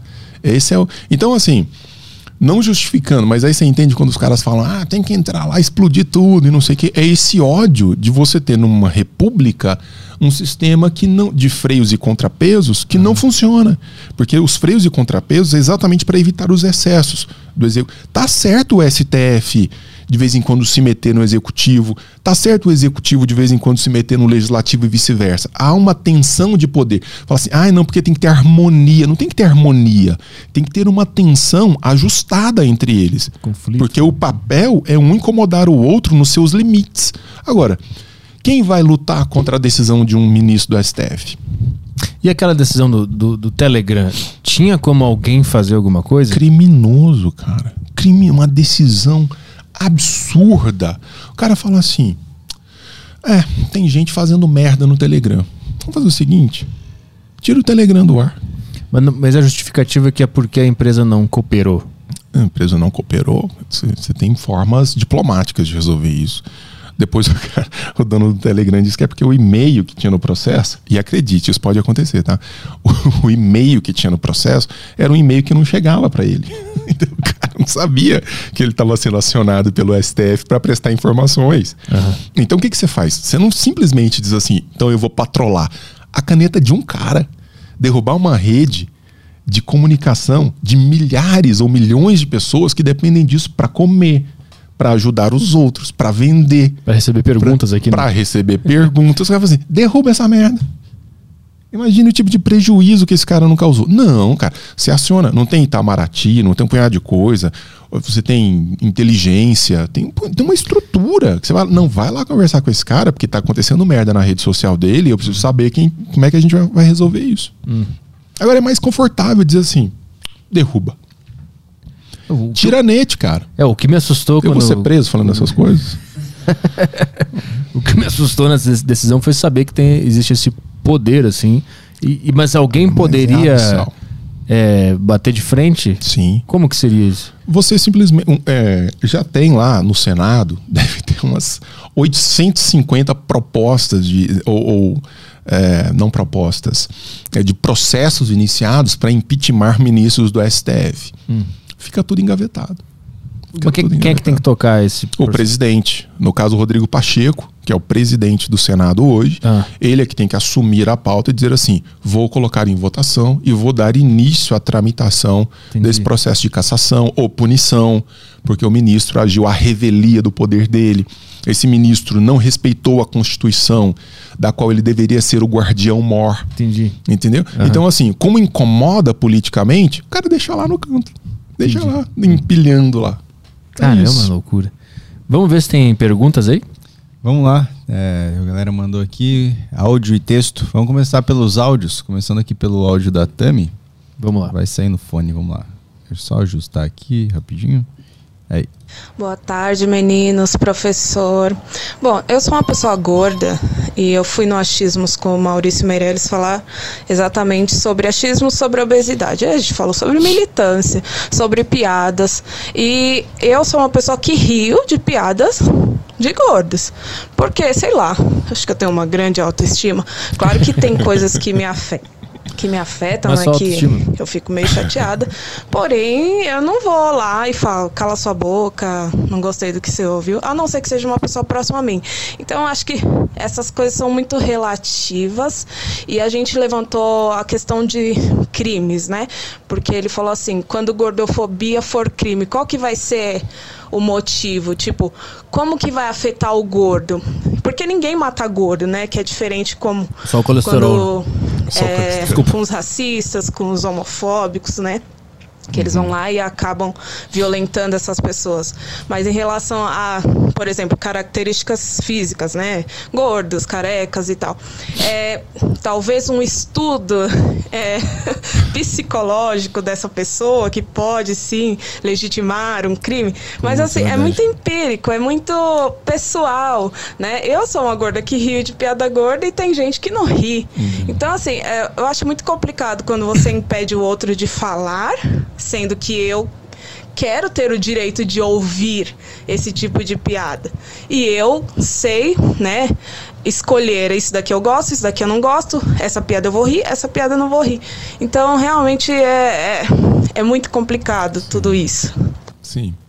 Cara, sabe que um dia eu estava numa conversa muito legal com uma querida amiga que é negra e eu falei sobre essas coisas. Falei sobre a questão de, de um racista dizer coisas racistas, mas não agir como um racista. Ele dizer coisas racistas. E ela falou assim: Denis, isso me libertou. Porque o que acontecia? Se ele falava coisa racista, eu queria logo que alguém fizesse esse cara calar a boca, de alguma maneira. Por força de lei. Que alguém fizesse alguma coisa para impedi-lo de ser como ele é. Uhum. Isso nunca vai acontecer. Isso não deve acontecer. E, aí, e quando ela percebeu que ela podia olhar para aquela pessoa e é, sentir livremente o asco que um racista deve experimentar, o desprezo que um cretino racista deve experimentar, isso a libertou. E de entender que é, coisas assim é, são, são ruins, doem, né? machucam e tudo, mas você tem a possibilidade de se afastar. Então, você tá num show que o cara faz uma piada que te toca, você não ri, levanta, vai embora, sai dali, faz um tweet, pode até levantar. O Will Smith lá no, no Oscar, levantar lá, pega o microfone do Chris Rock e fala assim, cara, você é um idiota, que você não tem sensibilidade, não sei o que, não sei o que. Ele não socou o cara. Poderia fazer isso se ele quisesse. Agora, é um modo diferente de ver as coisas. Porque, por exemplo, crime, é, gordofobia que, que é um cara gordo? A gente vai sair medindo IMC. IMC da galera. Que é com balança. Como é que eu identifico um cara gordo? Percebe? Então, há um universo de subjetividade que não dá para metrificar essas coisas. Então, a melhor forma, enquanto estiver na fala, na opinião, deixar as pessoas dizerem. Uhum. É conviver com o diferente, conviver com o grotesco. Se você não está disposto a conviver com falas absurdas, você não é um defensor da liberdade de expressão. Você é um defensor da liberdade de expressão desde que a liberdade de expressão não ofenda a sua sensibilidade. E tem outra coisa também que eu, que eu penso é quando alguém fala algo que te incomoda e tu faz de tudo para aquela pessoa ser punida, meio que tu está colo colocando nela um poder de te desestabilizar. Isso Sem não é nem um dúvida. pouco você sabe empoderante, que tem... se é que não, essa existe, é, não entendeu? é. É, pra quem gosta tanto de empoderamento, isso não é nem um pouco empoderante. A pessoa é quase que um mago que consegue falar um negócio e disparar uma reação química no teu cérebro que tu fica mal, entendeu? É, Quando é, devia ser o é. contrário, ele podia falar qualquer coisa que não, não vai acontecer nada. Cara, isso é maravilhoso. Tem um dito, tem um dito estoico da filosofia estoica que, que, que eu gosto muito. Tem a, um, um, meu amigo Raduan diz muito essa frase, que é assim, é, o, o barco, ele afunda, não é por causa do mar bravio, mas por causa do buraco no casco. Uhum. Então, cara, cuida do buraco no casco. Aqui, ó, eu tô protegido, essas coisas não vão me afetar.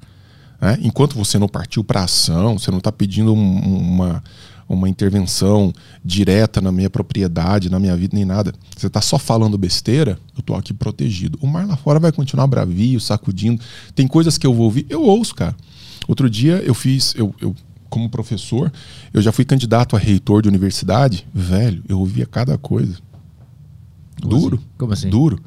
Cara, eu ouvia de tudo. Eles me atacaram de todas as formas. Os, assim, grupos adversários é. que se uniram para fazer vídeo comigo, assim, me caracterizando como demônio, assim, porque um cara liberal, professor universitário, não é exatamente persona grata dentro da universidade. Imagina é. eu como penso dentro de instituição universitária. Os caras caíram matando. Então, assim, cara, me chamaram de tudo que você imagina. De tudo. Eu olhava aquilo e falava, ah, é chato, cara. É ruim. Um dia, eu tava fazendo um debate. Né, é, e tinha os comentários passando assim ao lado ali, como no YouTube, né? Aqueles comentários passando. E minha mãe estava assistindo. Minha mãe me ligou depois chorando. Assim, eu não aguentei assistir. Do jeito que eles estavam te atacando. Ofende, cara. Machuca, chora, incomoda. Aí o que eu vou fazer? Vou pedir censura? Vou falar que as pessoas não podem dizer o que elas pensam? Cara, eu não concordo com nada daquilo. Tá errado. Foram injustos. Não foram honestos. Não foram, não foram íntegros. Mas tem que ter a liberdade de dizer e de ofender. É, é, aproveitando esse gancho, é, nos Estados Unidos tem só um, um impedimento para expressão lá, que é o call to action. Né? Tu não pode falar fogo no cinema, por exemplo.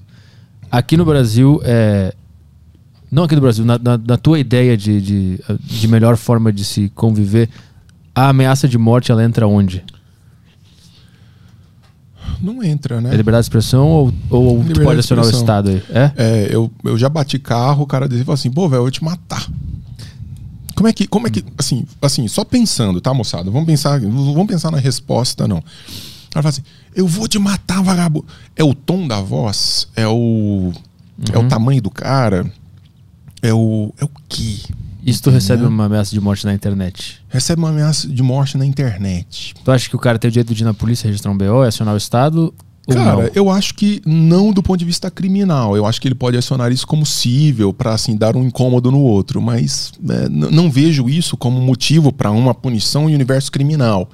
É, a gente poderia discutir alguma coisa como multa, alguma coisa, mas eu não vejo. Eu, eu acho sempre muito perigoso a punição pela intenção manifestada, que é uma intenção que pode não se Tá. concretizar em absoluto. Mas isso não é um, um call to action? Não seria o equivalente lá? Você sabe o único motivo que eu vejo para uma punição em âmbito civil, assim, em definitivo, sem motivo de discussão, se, por exemplo, a minha fala, a minha expressão te afetou em termos materiais, comprovadamente materiais. Então vamos lá, é o exemplo que eu sempre dou. Eu abri um, um restaurante. Aí você não gosta de mim, Petri? Você, fe- você chegou aqui, abriu esse canal e falou assim: Puta, cara, acharam ratos e ratos dentro do restaurante do Denis. Ou seja, isso não é liberdade só de expressão pura e simples. Você está usando a sua expressão para me afetar é, objetivamente, materialmente. Pessoas deixam de ir ao meu restaurante porque você está falando isso. desse boato. né? Mesmo no caso da minha candidatura a reitor, eu poderia usar esse recurso, dizendo o seguinte: isso que vocês estão dizendo, eu não usei. Tudo que vocês estão dizendo é, merece reparação porque eu preciso. é, porque você tá. a- as pessoas estão deixando de votar em mim por causa disso. Eu não usei. Mas poderia. Porque você está me afetando materialmente. Fora isso. Então, assim, ah, e depende da subjetividade da pessoa. Aí você. Mas uma ameaça não é uma, uma, uma promessa de que uma ação vai acontecer, ao contrário de falar assim, acho que o Petri tinha que morrer. Ou o cara de ó, eu vou. Eu, eu sei onde tu mora e eu vou te matar. Olha, uma ameaça do tipo: um marido ah, que não aceita o fim da relação com a esposa. Ele fala, ele começa a mandar mensagem para ela: eu vou te matar, eu vou te matar. Isso começa a afetá-la objetivamente. Ela começa a ter medo de sair de casa, ela não sai de casa, e isso está afetando materialmente a vida dela. Exige reparação. Agora, tirando esses casos que você consegue verificar objetivamente o mal da fala, ou seja, materialmente aquilo sendo é, aquilo sendo evocado, de resto, é, e o cara que não ameaça e mata? Sim, Então, mas ele também, também é um criminoso. Ele, ele é um criminoso porque Mais ele que o mata. cara que só ameaçou. Né? É, porque o cara que só ameaçou, é igual eu tô te dizendo, vai ser o quê? Vai ser pelo volume da voz, vai ser pelo, é, pelo histórico dele. Como é que a gente vai avaliar? Tô pedindo para as pessoas pensarem. Como é que a gente vai avaliar isso? Uma ameaça vai ser. é, como é que uma ameaça se torna efetivamente uma ameaça e uma ameaça não é uma ameaça, é só uma coisa menos grave? Pois é. Eu acho que não tem que, não tem como você, numa vida em sociedade, é, punir objetivamente essas coisas. Acho que não tem. Sempre está no universo da subjetividade muito perigoso. Eu, eu não sei, eu acho que se tu, fa- se tu é, falar no teu programa, no teu lugar, no teu negócio que eu sou um merda, que o fulano é um merda, que o mundo seria melhor sem o Petri, eu acho que isso aí é uma coisa que eu concordo que não tem que ser punida. Mas se o cara vai e manda uma mensagem direta para um outro indivíduo, afirmando que vai matar ele, aí eu já acho que é diferente de falar alguma coisa livremente, um discurso, uma, uma, uma livre expressão. Eu não sei, é uma área bem cinzenta que eu não sei onde bater o martelo ainda. É, é. Eu acho muito cinzento e e pode ser simplesmente um falastrão da internet, pode não ser. De novo, a gente cai naquele Minority Report, né? Eu gosto muito daquele filme, cara. Eu gosto muito de citar aquele filme porque ele mostra muito bem esse tipo de desejo que a gente tem de punir previamente as pessoas. É, o cara, pra quem não assistiu o filme, né, spoiler, o cara olha para uma tela que mostra, ah, por algum motivo, o Petri cometendo um crime daqui a três dias. Então tem uma, uma- um setor da polícia que é responsável por te prender antes de você cometer o crime. Cara, isso é absurdo. Isso é maluco. Aí chega a polícia lá na porta do cara, chega, invade a casa, chuta a porta. O cara tá almoçando com a esposa. Fala assim: tô te prendendo porque você vai cometer um crime daqui a três dias. Sim. Como assim, velho? Eu tô aqui almoçando com a minha esposa. É, mas é essa esposa aí que você vai matar daqui a três dias. Tá, mas só pra é, provocar esse pensamento. E se. E quando descobrem o planejamento para roubar algo? Aí você, mais do que. Você já avançou para o universo da ação. Hum. Você tá realmente se organizando para colocar aquilo em movimento. Você tem todos os dados à disposição, você tem toda uma formatação para colocar aquilo em movimento. Isso, é, isso muda, isso é bem diferente. É que é, é- é bem. É, é bem. É no detalhe. É sutil. Putz, é muito é sutil. sutil. É difícil sutil. de. É caso a caso. Tem que ter uma sensibilidade muito grande para você não punir alguém simplesmente porque disse, mas mais do que disse, começou a se organizar para colocar aquilo em movimento. Então você pega um cara racista que fala coisas absurdas. É, aí você chega na casa desse cara e começa. Aí tem arma, tem um plano para fazer um ataque numa igreja negra para dizimar o maior número possível de homens de, de cor eh, da pele que ele não gosta. Isso aí não é uma. Não é uma simples opinião, não é uma simples manifestação de ideia. Existe uma organização para implementar um assassinato. Se aquilo está condensado materialmente, você consegue vislumbrar aquilo sendo realizado, ok. Por exemplo, por que, que os caras da supremacia branca têm direito de caminhar pelas ruas nos Estados Unidos? Porque eles estão andando pacificamente. Tá lá, aquele bando de branco idiota gritando contra os negros. Maravilhoso. Você olha aquilo, 10 mil caras, assim, nunca, nunca vi tanto bicho burro junto. Nunca vi tanto cretino junto. Agora eu entro no espaço dos caras e vejo armas organização para um ataque. A gente está falando de uma outra coisa. A gente está falando de universo de ação, não mais de expressão pura e simples. né? Inclusive, essa, essa discussão é tão c- cinzenta ainda e é difícil achar onde é que tá o certo e o errado que tem um documentário da HBO que se chama... Acho que no YouTube tá Liberdade de Expressão. Se procurar Liberdade de Expressão HBO, você vai achar lá esse documentário que mostra a história de um judeu que a família dele sofreu no Holocausto, morreu, acho que oito, oito parentes dele morreram no Holocausto. O pai dele fugiu para os Estados Unidos, ele cresceu nos Estados Unidos, pô, morreu de, de velhice e tal.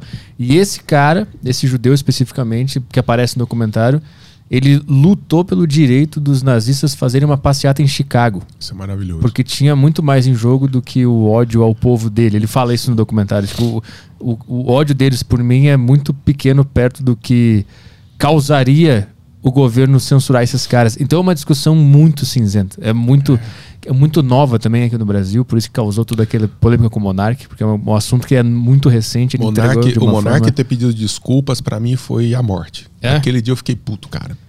Fiquei puto. Porque assim, é, disse uma coisa com a qual eu não necessariamente concordo, mas o direito do cara dizer. E o Monark é um porta-voz importante do movimento das liberdades. Então era a hora de ter uma postura de homem livre. Falar assim, não, eu tenho que sair do, do podcast? Beleza, eu tenho que sair do podcast. Vou preservar empregos? Vou preservar empregos. Mas eu não vou pedir desculpas. Cara, não se sangra em tanque de tubarão.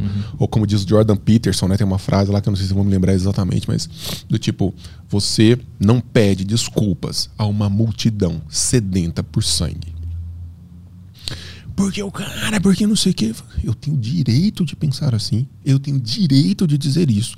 E vocês têm o direito de discordar e de responder a isso. Não quero afetar a minha empresa, então eu estou pedindo licença da minha empresa. Mas eu penso exatamente assim. No dia que o cara vem a público e fala: Desculpas, eu tava bêbado. Não, Pio- piorou, cara. né, a situação, né? Não, não, ele foi massacrado igualmente. Então você não faz isso. Desculpas nós pedimos quando nós fazemos ou dizemos uma coisa com a qual a gente realmente não concorda, ou a gente aprendeu que é diferente. Então, assim, falei uma coisa, eu falo assim, porra, Petri, eu falei uma coisa no seu podcast, velho. Queria pedir desculpas, porque não foi exatamente aquilo que eu queria dizer. Ou eu aprendi depois ouvindo uma outra pessoa, porque o sábio é aquele que muda de opinião diante de novas evidências. Então, assim, olha, eu, eu me deparei com outros. E esse é um processo de aprendizagem.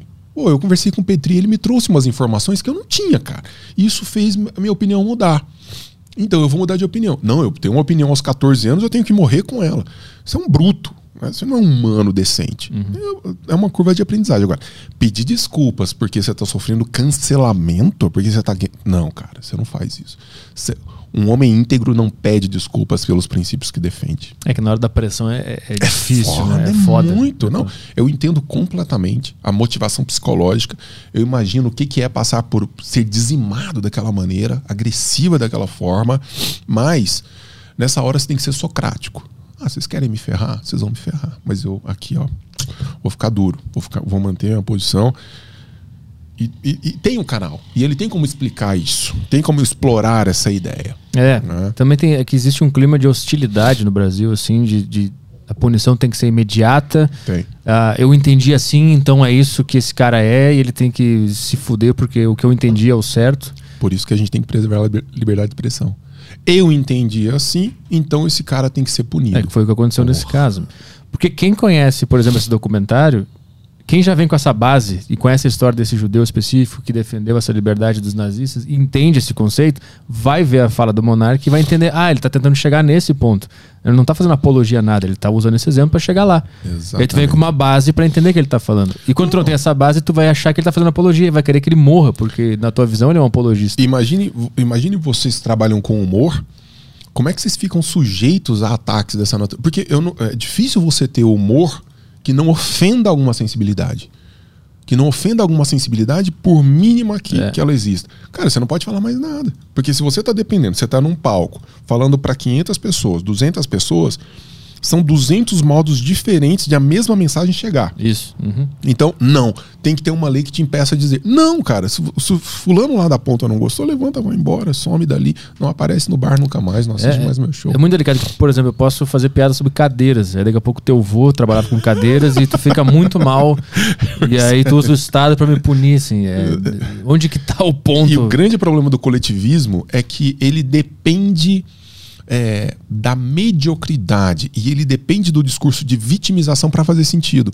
Posso te garantir que boa parte do movimento feminista, do movimento negro, do movimento hétero, do movimento homem, do movimento mulheres, os caras não estão preocupados em resolver os problemas que eles dizem que querem resolver. Sim. Eles vivem do problema. Exato. Eles vivem do problema. MGTOWs. Cara, total. Conhece esse? total. Sim. É só do problema. É o dia inteiro falando É do o mesmo dia problema. inteiro, porque o cara era um Zé Bosta qualquer, lá da casa dele, não fazia merda nenhuma o dia inteiro. Contagem regressiva aí pro, pro mais ouvinte um. resposta aí. Porque o do outro já teve, Já né? teve. Mas e aí, só toca ficha. então.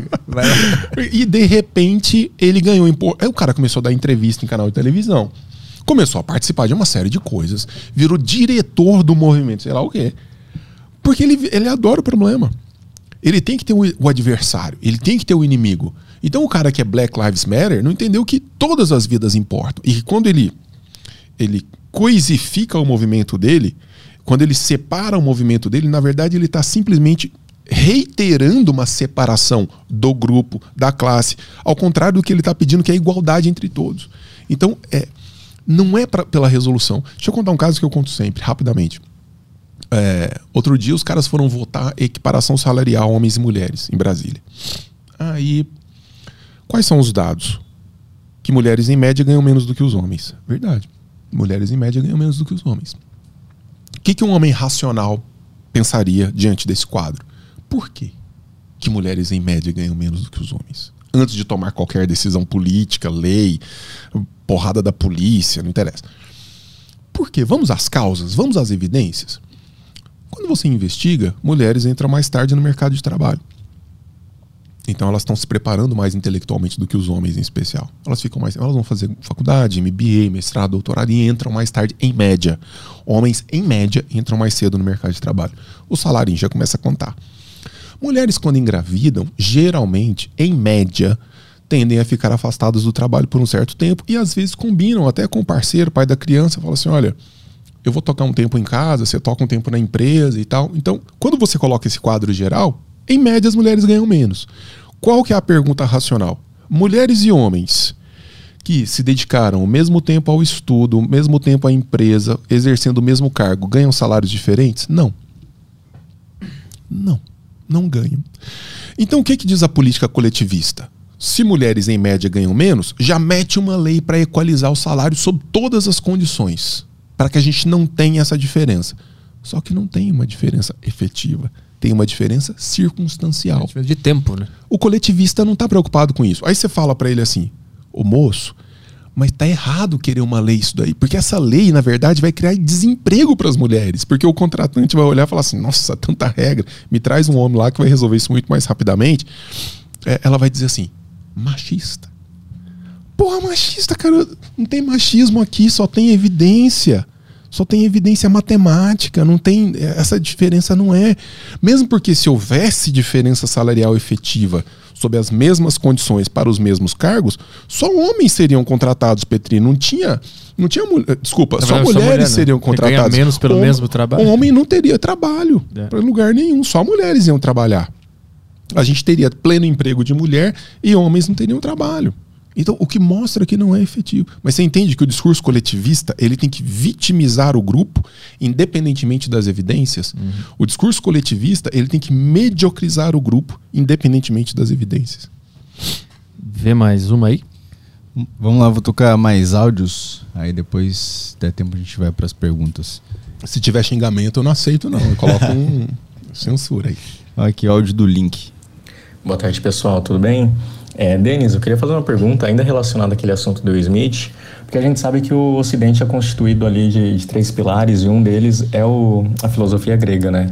E quando a gente olha, olhando para a filosofia grega, a gente entende que tem toda essa questão ali do, do mundo ideal, do mundo platônico, o mundo das ideias e o mundo pragmático.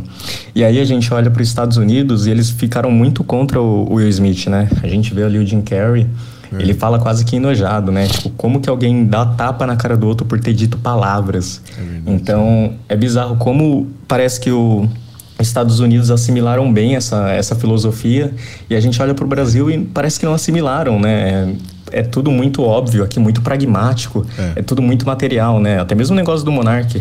Então, não sei, é. me parece que o brasileiro não assimilou essa, essa questão de, de separar o mundo das ideias e o mundo é. pragmático. Uhum. Você tem alguma ideia o porquê disso não, não ter acontecido aqui no Brasil? Essa, essas filosofias não terem sido assimiladas?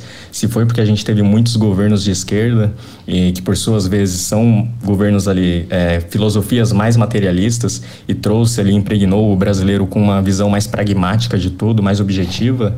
É, enfim, eu fico pensando a respeito disso, queria saber a sua opinião, ou se eu só estou viajando aqui também, enfim, o que, que você acha de tudo isso? Não, não, cara, não está viajando nem um pouco, antes pelo contrário. Sabe que o, desde Platão, passando por Kant, né, esses filósofos extraordinários, eles falam uma coisa que é muito interessante. Eles dizem assim: é, eu posso fazer um bom uso da língua portuguesa, posso colocar os pronomes no lugar certinho, posso é, conjugar os verbos irregulares da forma correta, tudo beleza. Às vezes sem conhecer a estrutura gramatical da língua. Porque eu li muito, ouvi muita gente boa conversando e absorvi aquilo. Então, eu faço o certo, mas não sei a razão de ser do certo. Eu não conheço o porquê que eu faço certo. Isso pode acontecer no mundo político, isso pode acontecer em diversas outras instâncias da vida. Nós não passamos pelo processo educacional que faça com que a gente defenda a liberdade porque nós conhecemos os fundamentos da liberdade. Muitas vezes, quando a gente faz isso, a gente faz intuitivamente. Por isso que, se a gente não conhece os fundamentos, a gente está muito mais sujeito ao erro. Esse cara que faz bom uso da língua portuguesa sem conhecer a gramática, ele está muito mais sujeito a errar do que o cara que faz bom uso da língua portuguesa e sabe os porquês que ele faz bom uso da língua portuguesa. Então, cara, Uh, as ideias coletivistas, e aí a gente fala muito da esquerda, mas existe o coletivismo de direita também. As ideias coletivistas, elas são muito suscetíveis às, às emoções, às, às intuições, elas são pouco racionalizadas. Por isso que o mesmo cara que critica o STF por censura é o primeiro a defender censura sobre aquilo que o incomoda. Então, porque ele não entende a razão de ser do posicionamento dele. Ele não entende o fundamento racional que sustenta a sua posição. Como é que a gente pode mudar isso? Só com informação ou com formação de mínima qualidade. Não tem outro jeito, cara. Infelizmente não tem bala de prata. Infelizmente. Você tem que passar por um processo de depuração intelectual para que as pessoas. Por exemplo, aconteceu na Inglaterra. Bastaram, bastou não pouco, né? Bastaram Winston Churchill e Margaret Thatcher para eles construírem uma visão de liberdade que é consciente de si. Uma liberdade que é consciente da sua razão de ser. Por isso que ela persiste. Por isso que os ingleses foram os primeiros caras do, do, do, de sair da União Europeia, cara. Vocês começaram a olhar e falaram assim: não, área de livre comércio, pô, beleza, estamos dentro. Ah, área de livre circulação, massa, a gente não acha ruim, não. Não, agora vai ter um tribunal europeu que vai determinar o que é certo ou errado em termos criminais dentro da Europa. Vocês estão loucos? Nós somos a Inglaterra, meu amigo. Aqui a gente se resolve, estamos fora. Então, eles tiveram um grau de consciência racional daquilo. Nós estamos muito distantes disso, mas a gente está caminhando. Então, para que a gente perceba no curso da história de que não importa se é de direita ou de esquerda, está atacando as minhas liberdades, eu tenho que ser contra esse cara. Uhum. Esse cara não pode prosperar. É para aí a gente discutir mais não o dono da coleira, não a cor da coleira, mas sempre de tirar a coleira. Não sei, também me parece que tem um elemento muito emocional também aqui, aqui no Brasil. Tem, tem, dois exemplos que, de, de, conversas com americanos que eles se impressionaram com algumas coisas que acontecem aqui. São duas coisas que eu já vi isso.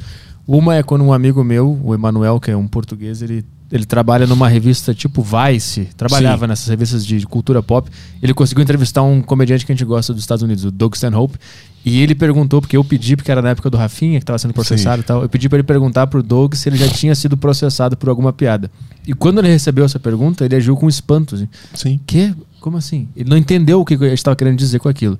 E tem outro exemplo também que em algum podcast lá dos Estados Unidos, algum brasileiro foi lá eles estavam conversando, sobre violência no esporte. E quando o cara falou que aqui no Brasil, na Argentina, no Uruguai, as pessoas se matam literalmente por causa de futebol, o cara ficou, como assim? Estranho. O que, que é isso? E para nós é normal é. pra cacete. Então tem um, um, alguma coisa emocional também que atrapalha a visão da, da liberdade. A, a emoção que te leva a matar um cara por causa de futebol. A emoção que te faz processar alguém porque se sentiu ofendido.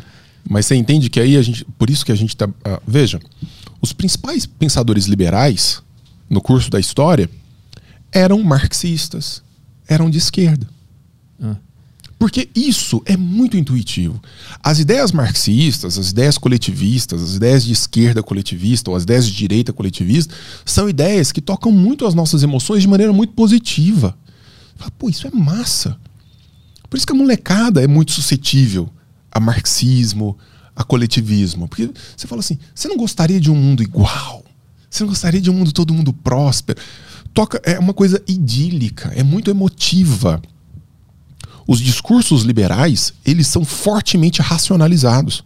Você tem que romper uma cláusula da emoção para falar assim: é, isso afeta a minha emoção, mas é irracional. Você tem que fazer um registro de outra natureza. Você tem que fazer um processo de depuração. E para fazer isso, cara, você tem que ter um mínimo de informação, um mínimo de leitura, um mínimo de escola.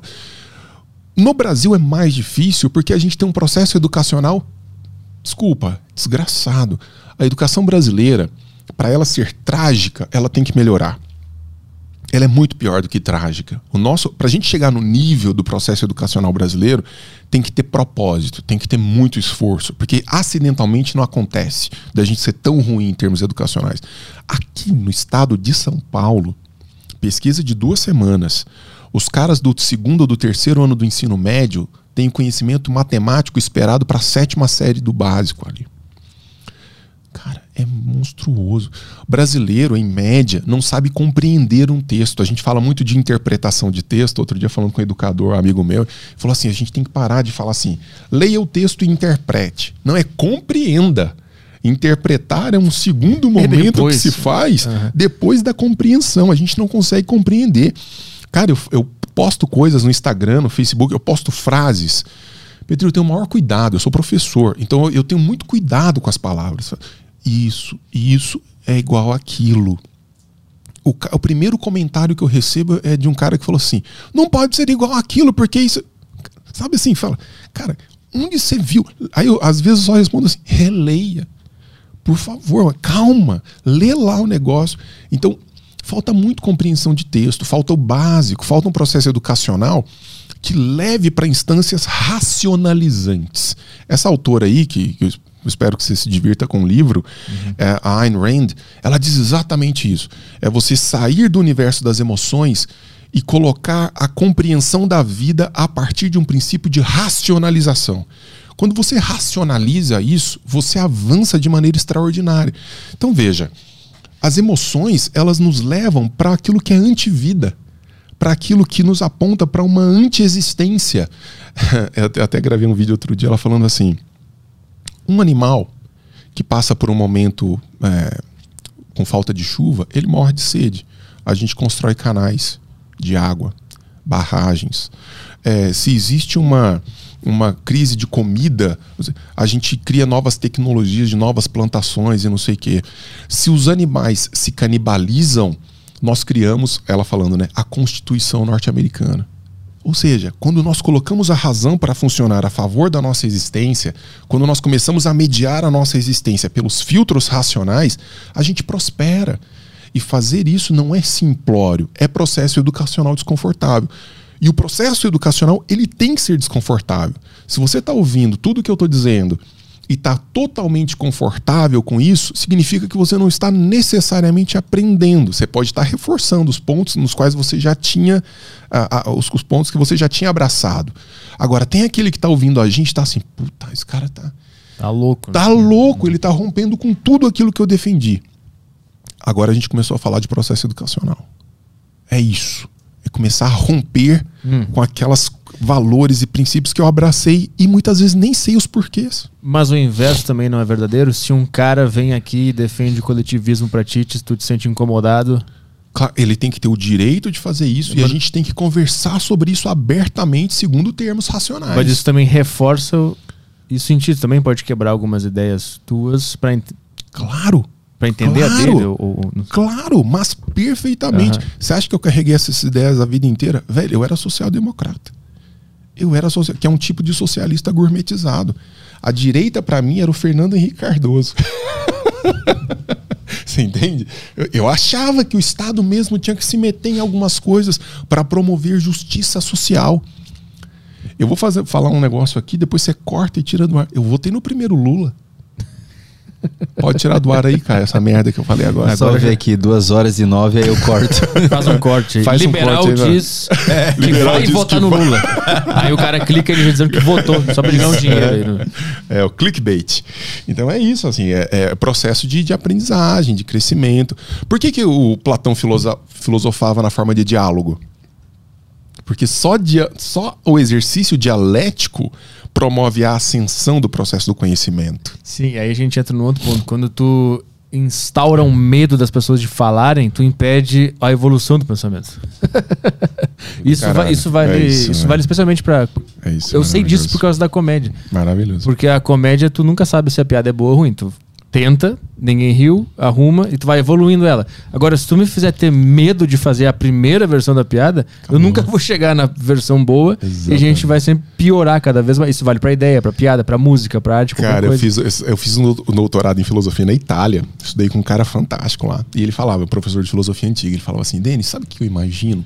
Que na academia de Platão, é, era, as paredes eram todas escritas. Eram todas escritas. Então, assim, eu quero definir, é, sei lá, quero definir cavalo. Que, como é que eu defino cavalo? Então, assim, é, é vegetal, animal ou mineral? Não, é animal.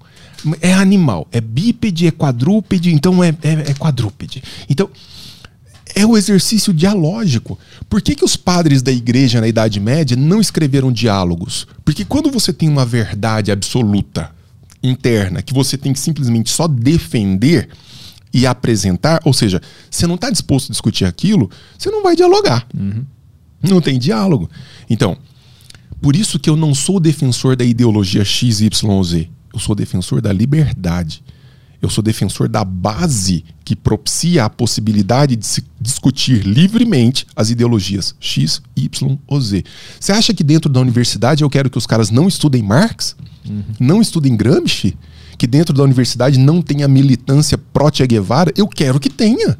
Mas eu quero que tenha Hayek, Rand, eu quero que tenha Thomas Sowell, que tenha Hans Hoppe, eu quero que tenha esses caras que têm uma visão diferente de realidade e que não estão lá. Eles são impedidos de entrar. Essas ideias são impedidas de entrar. Num espaço de esclarecimento intelectual como a universidade, me expliquem vocês como é que nós chegamos a esse ponto de ter universidades que se fecharam para a possibilidade do diálogo e da ciência e do conhecimento. É que, de acordo com eles, as ideias são fascistas, né? É isso. Entendeu? Aí dá essa rotulada. É, e aí, a partir da criminalização do outro, tu pode fazer o que tu quiser com ele, né? Por isso você precisa de um inimigo no coletivismo. É foda. Você tem sempre assim. Porque, então, os inimigos são os brancos, são os gordofóbicos, são os anti-quilombola. São os, você tem que ter sempre um anti. Você tem que mesmo que não seja um anti-real. Então você tem que olhar para o homem como um estuprador potencial. Quando você fala que todos os homens são estupradores potenciais, Pode você matar a- todos eles. Você pode matar todos, você ataca todos. E pior, você esconde os verdadeiros estupradores. Porque se diluem, né? na- Dilui. Na turma toda. Exatamente. Inclusive, eu- tenho a, a revolta de Atas lá no. Só que eu não, Ó, não, esse não li aqui ainda. é um lançamento do ano passado, tá caminhando para best-seller também. Esse a é o- farmácia de Ayn Rand, Doses de Anticoletivismo. Ah, boa. E esse aqui é um outro presente daquele que eu considero o melhor clube de assinatura de livros do Brasil. Permito o Jabá, Clube Ludovico. É, é um box, todo mês chega um box em casa. Quem Qual quiser é o- conhecer. Site.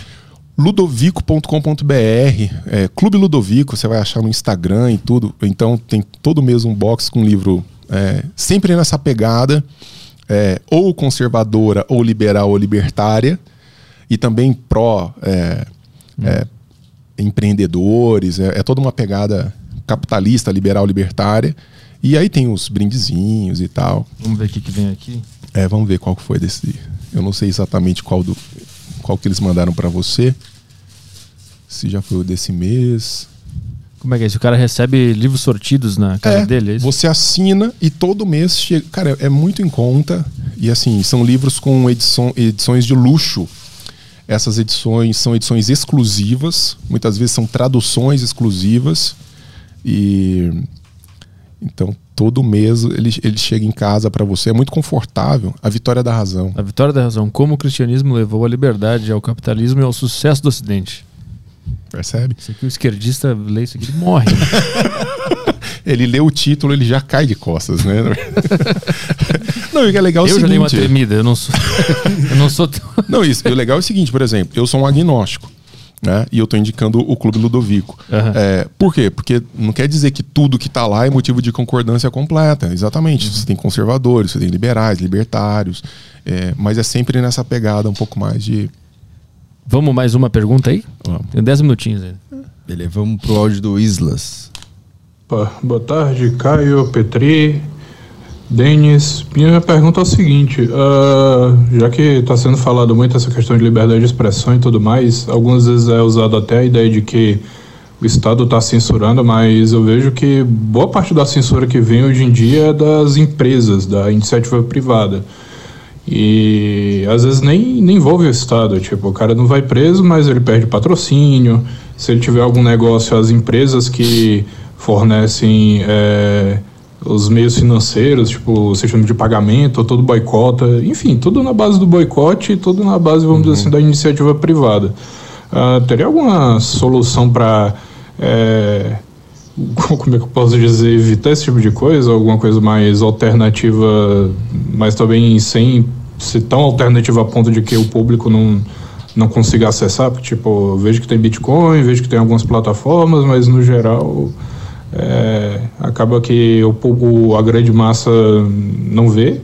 E por mais que tenha muito, muito tigre no, no meio da grande massa, também tem gente que vai dar dinheiro, né? Então, qual seria aí talvez uma possível solução para empreendedores ou pessoas normais mesmo assim, tipo, é, ter alternativa a essas empresas que boicotam? Desculpa aí o podcast aí, valeu. Cara, sabe que a Rand ela fala um negócio muito interessante. Assim. Ela vai dizer: não existe censura em ambiente privado. Não existe censura em ambiente privado. As redes sociais não censuram ninguém. O que eu faço na minha casa, se eu digo assim, a partir de amanhã na minha casa, eu só vou aceitar anão manco. Ninguém mais entra na minha casa a não ser anão manco. Que exemplo desgraçado, irmão. Mas tudo bem. Aí você fala assim, mas você está sendo preconceituoso, você está censurando as outras pessoas. É a minha casa, é o meu espaço. Na minha loja, no meu restaurante, a gente só vai atender judeu. Ninguém mais vai colocar o pé no meu restaurante.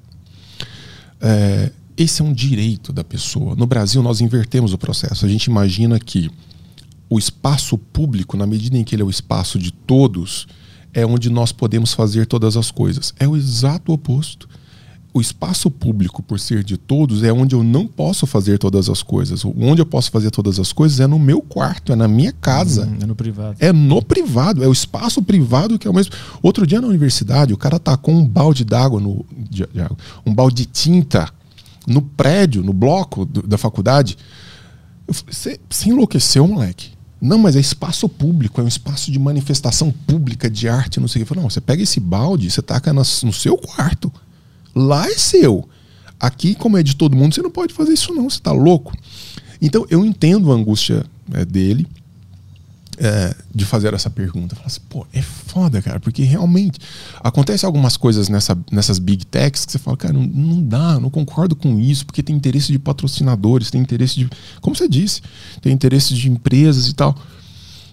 Tem uma alternativa, só existiria uma única alternativa que não fosse a reação do público, que não fosse a reação dos consumidores. Intervenção estatal de alguma natureza intervenção estatal de alguma natureza. Estão fazendo isso agora. Enquanto a gente conversa aqui, estão desenhando um projeto de fake news na, na Câmara dos Deputados, que vai inviabilizar em larga medida o trabalho das empresas de comunicação. É, com muito lobby das grandes empresas oficiais de comunicação que perderam mercado para as novas, para os novos canais, etc, etc É. O que, que eles estão fazendo? eles estão tornando praticamente inviável qualquer possibilidade de produção de conteúdo que não seja responsabilizado de todas as formas, financeiramente, eh, judicialmente. Então você vai ficar amarrado de tal forma eh, que você não vai conseguir vender o seu produto. Você vai ter muitas dificuldades para vender espaço no Facebook, para vender espaço no Instagram, para vender espaço no YouTube. Por quê? E isso tudo encampado e muito fortalecido pelas grandes mídias que já estão estabelecidas. A Globo perdeu muito dinheiro. Os caras falam, ah, porque o governo parou de financiar. Não é isso, cara. É porque hoje você está competindo com um mundo totalmente interconectado.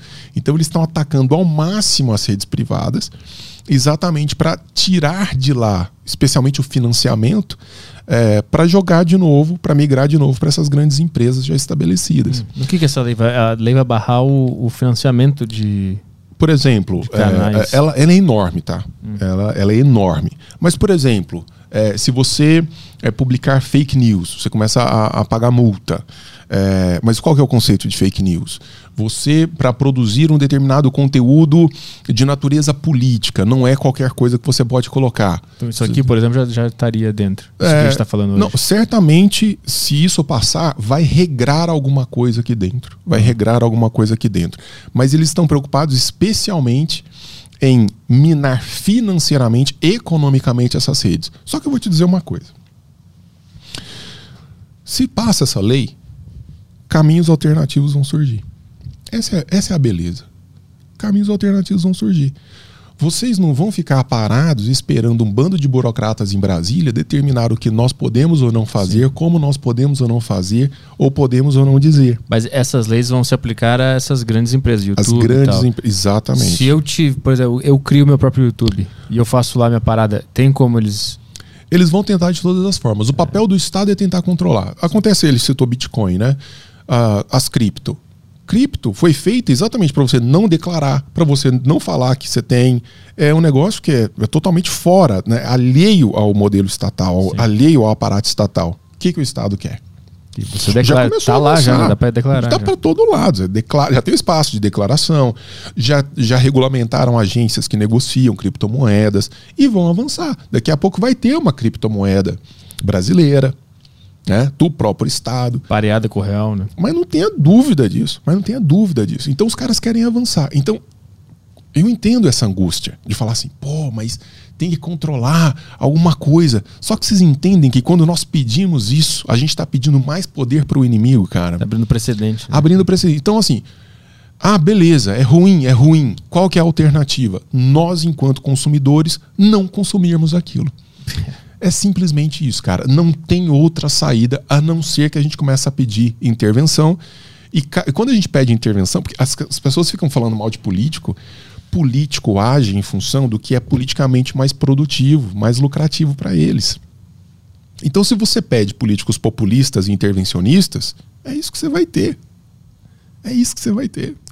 Então, se a gente continuar pedindo, não, nós precisamos de lei que impeça a empresa privada de agir de acordo com o que ela, empresa privada, imagina ser melhor para o negócio dela. Cara, a gente vai implodindo a nossa existência em controles e mais controles. Vamos mais uma para encerrar aí? Beleza. Áudio do Leonardo. Boa tarde, Petri. Boa tarde, Caio. Boa tarde, Denis. É, eu queria perguntar pro Denis como que a filosofia enxerga as redes sociais e algoritmos se isso afeta, se isso daqui a 30, 40 anos vai ter. A gente vai ter uma sociedade totalmente moldada por um algoritmo ou por redes sociais, ou se a tendência é que isso acabe porque alguém se revolte algum dia e as pessoas deixem de usar. Ah, que pergunta legal, cara. Olha, Vou falar em termos históricos, tá? Então, eu, eu como professor de filosofia antiga, assim, olhando o curso da, do pensamento humano nos últimos 2.500 anos, é, se existe uma coisa marcada pela imprevisibilidade, é a ação humana. A ação humana é absolutamente imprevisível. Não, não vou usar absolutamente. Ela é em larga medida imprevisível. Você pode trabalhar com certas margens. Então, assim, Oh, o Petri e o Caio são caras que fizeram tais e tais coisas nos últimos anos, eles têm mais ou menos esse perfil, eles têm mais ou menos esse comportamento. Então nós vamos trabalhar ali as redes sociais para algoritmos que aproximem esses dois da rede social por conta do nosso interesse. Só que a ação humana ela é completamente fluida e ela muda em função de contextos hipercomplexos que são irrastreáveis. Aliás, esse é um pressuposto fundamental do liberalismo. Então, assim, há dois anos e meio, Petri, você estava pensando mil coisas para sua vida. Você tinha um punhado de planos. Eu tinha também. Um punhado de coisas. Tava tudo certo. Assim, vou fazer isso no ano que vem, no outro vou fazer. Aí apareceu um tal de Covid lá na puta que pariu. Falou assim: ah, 15 dias. 15 dias todo mundo em casa, aí a gente volta no 16 dia. E catamos nós dois anos depois. A vida deu uma reviravolta de 180 graus. A gente virou de cabeça para baixo, o mundo ficou o que ficou. O que, que nós fizemos? A gente se remoldou, a gente se reconstruiu, os nossos interesses mudaram. Aquilo que não tinha muito interesse passou a ter muito interesse. Aquilo que para nós tinha muito passou a não ter nenhum. Então, nós reagimos de forma muito é, imprevisível em relação a tudo que se coloca pra gente. Você come numa lanchonete todos os dias aquele mesmo sanduíche, um dia você chega lá e pede outro. Aí fala assim, Petri, você adoeceu? Você tá com problema? Falo, não, hoje eu tive com vontade de, tô com vontade de comer outro. Por quê? Aconteceu alguma coisa? Não, gente, me deixa em paz. Então, eu não acredito que algoritmos possam controlar a nossa existência, porque nada pôde controlar a nossa existência. Hum, nada. Pode ser a primeira, então. Na, pode. Pode ser. Eu não acredito nessa tese. Eu não acredito nessa possibilidade. Porque nós somos um mar de possibilidades, nós somos um mar de incertezas, nós somos um mar de reconstrução da nossa vida em função do que amanhã as redes sociais podem perder completamente interesse para nós. A gente volta para uma vida mais em casa, mais no, no livro. Você é bom, hein? é bom, hein? Percebe, cara? Mas é isso, a vida é feita desses ciclos. E eu tô cansado de ver no curso da história coisas do tipo: não, a partir de agora isso nunca vai ser diferente. E aí a coisa muda amanhã. Então, os gregos eram muito sábios. Os gregos, para quando eles iam conjugar o verbo no futuro, Olha que, olha que é uma mentalidade que compreendeu a natureza humana. Quando eles iam conjugar o verbo no Platão, quando eles iam conjugar o verbo no futuro, eles chamavam, eles, eles achavam isso uma excrescência. Assim, olha que. Eles conjugavam o verbo no futuro, mas eles faziam isso com um certo incômodo. Por que, que a gente está falando assim? Amanhã eu vou almoçar com Petri. Irmão, o que, que é de hoje até amanhã? É um mundo. São tantas coisas. Eu posso morrer daqui a dois minutos. Você pode mudar de ideia, você pode mudar de. É um mundo. Então, falar sobre coisas futuras é uma impossibilidade para a condição humana. E a coisa mais bonita que tem é reconhecer isso e trabalhar com isso. Se nós pudéssemos descrever a realidade toda por algoritmos, as ações humanas todas delimitadas por uma certa compreensão, ainda que profunda, da natureza humana, a gente não precisaria mais de campeonato de nada, por exemplo. Então, quem tá no jogo, quem vai jogar? 22 jogadores. O jogador fulano faz isso, o outro faz aquilo, o outro faz aquilo, ele age assim, ele age assado. Não, então, esse time contra esse time ficaria 3 a 0 para esse de cá. Porque eu já tenho tudo. Uhum. Eu já tenho todas as informações. Você pode ter todas as informações sobre a realidade. Você pode ter todas as informações sobre uma determinada pessoa. Essa pessoa sempre pode reagir de uma forma imprevisível em relação a tudo aquilo que foi desenhado. Por isso que a escola austríaca de economia, em oposição às escolas clássicas de economia, sempre oferece os melhores resultados, porque ela não pretende descobrir o que não existe. E o que não existe é a absoluta previsibilidade de ação humana. A ação humana é marcada profundamente pela imprevisibilidade. Mas eu acho que é, é a primeira vez na história humana, posso estar enganado, porque eu sou muito burro nesse assunto, que uma tecnologia prendeu tanta atenção do ser humano Sim. E, e se tornou quase que uma, uma extensão do seu organismo. E também tem uma profunda inteligência por trás ali que usa do nosso psicológico para nos manter ali. Sim. Acho que isso nunca tinha acontecido antes. Não, mas eu não acho que seja suficientemente determinante a ponto de nos, de nos tratar como robôs. Ou seja, de entender que nós funcionamos por código binário, nós não funcionamos por código sim, binário, sim. nós não funcionamos de modo absolutamente previsível. Então, beleza. Eu tenho certeza, cara, desculpa, eu não sou, eu detesto teorias da conspiração. Eu sou. Eu adoro, eu adoro. Não, eu acho assim, eu, eu gosto de ver para dar risada. Mas coisas de teoria da conspiração, os caras veem conspiração em tudo. A melhor é da Pfizer, agora da alopecia. Essa é muito boa. É maravilhoso. Cara, foi uma baita propaganda que eles fizeram no Oscar. Parabéns pra Pfizer. Tem base aquilo, cara. Não, mas assim, veja, um dia eu tava falando com a minha esposa, conversando, eu falei assim, um negócio de Jeep. Eu falei, não, Jeep, não sei o quê. Cara, 10 minutos depois tinha propaganda do Jeep no meu celular. Ah, mas isso é falei, cara, fato. Beleza, fato. Ok, beleza. Então, assim, eu não sei, os caras estão ouvindo, estão ouvindo e tal. Beleza, estão ouvindo. Beleza.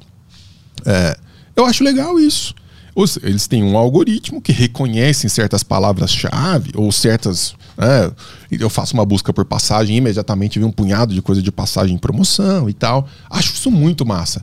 Agora, daí derivar que esses caras vão apontar para controles absolutos da nossa mentalidade em função de, de percepção de algoritmo, cara, eu vou fazer uma aposta aqui, isso é impossível. Eu vou botar meu chapéuzinho de alumínio aqui. porque eu acho que é totalmente possível e já está acontecendo. Não. Você está trabalhando com margem.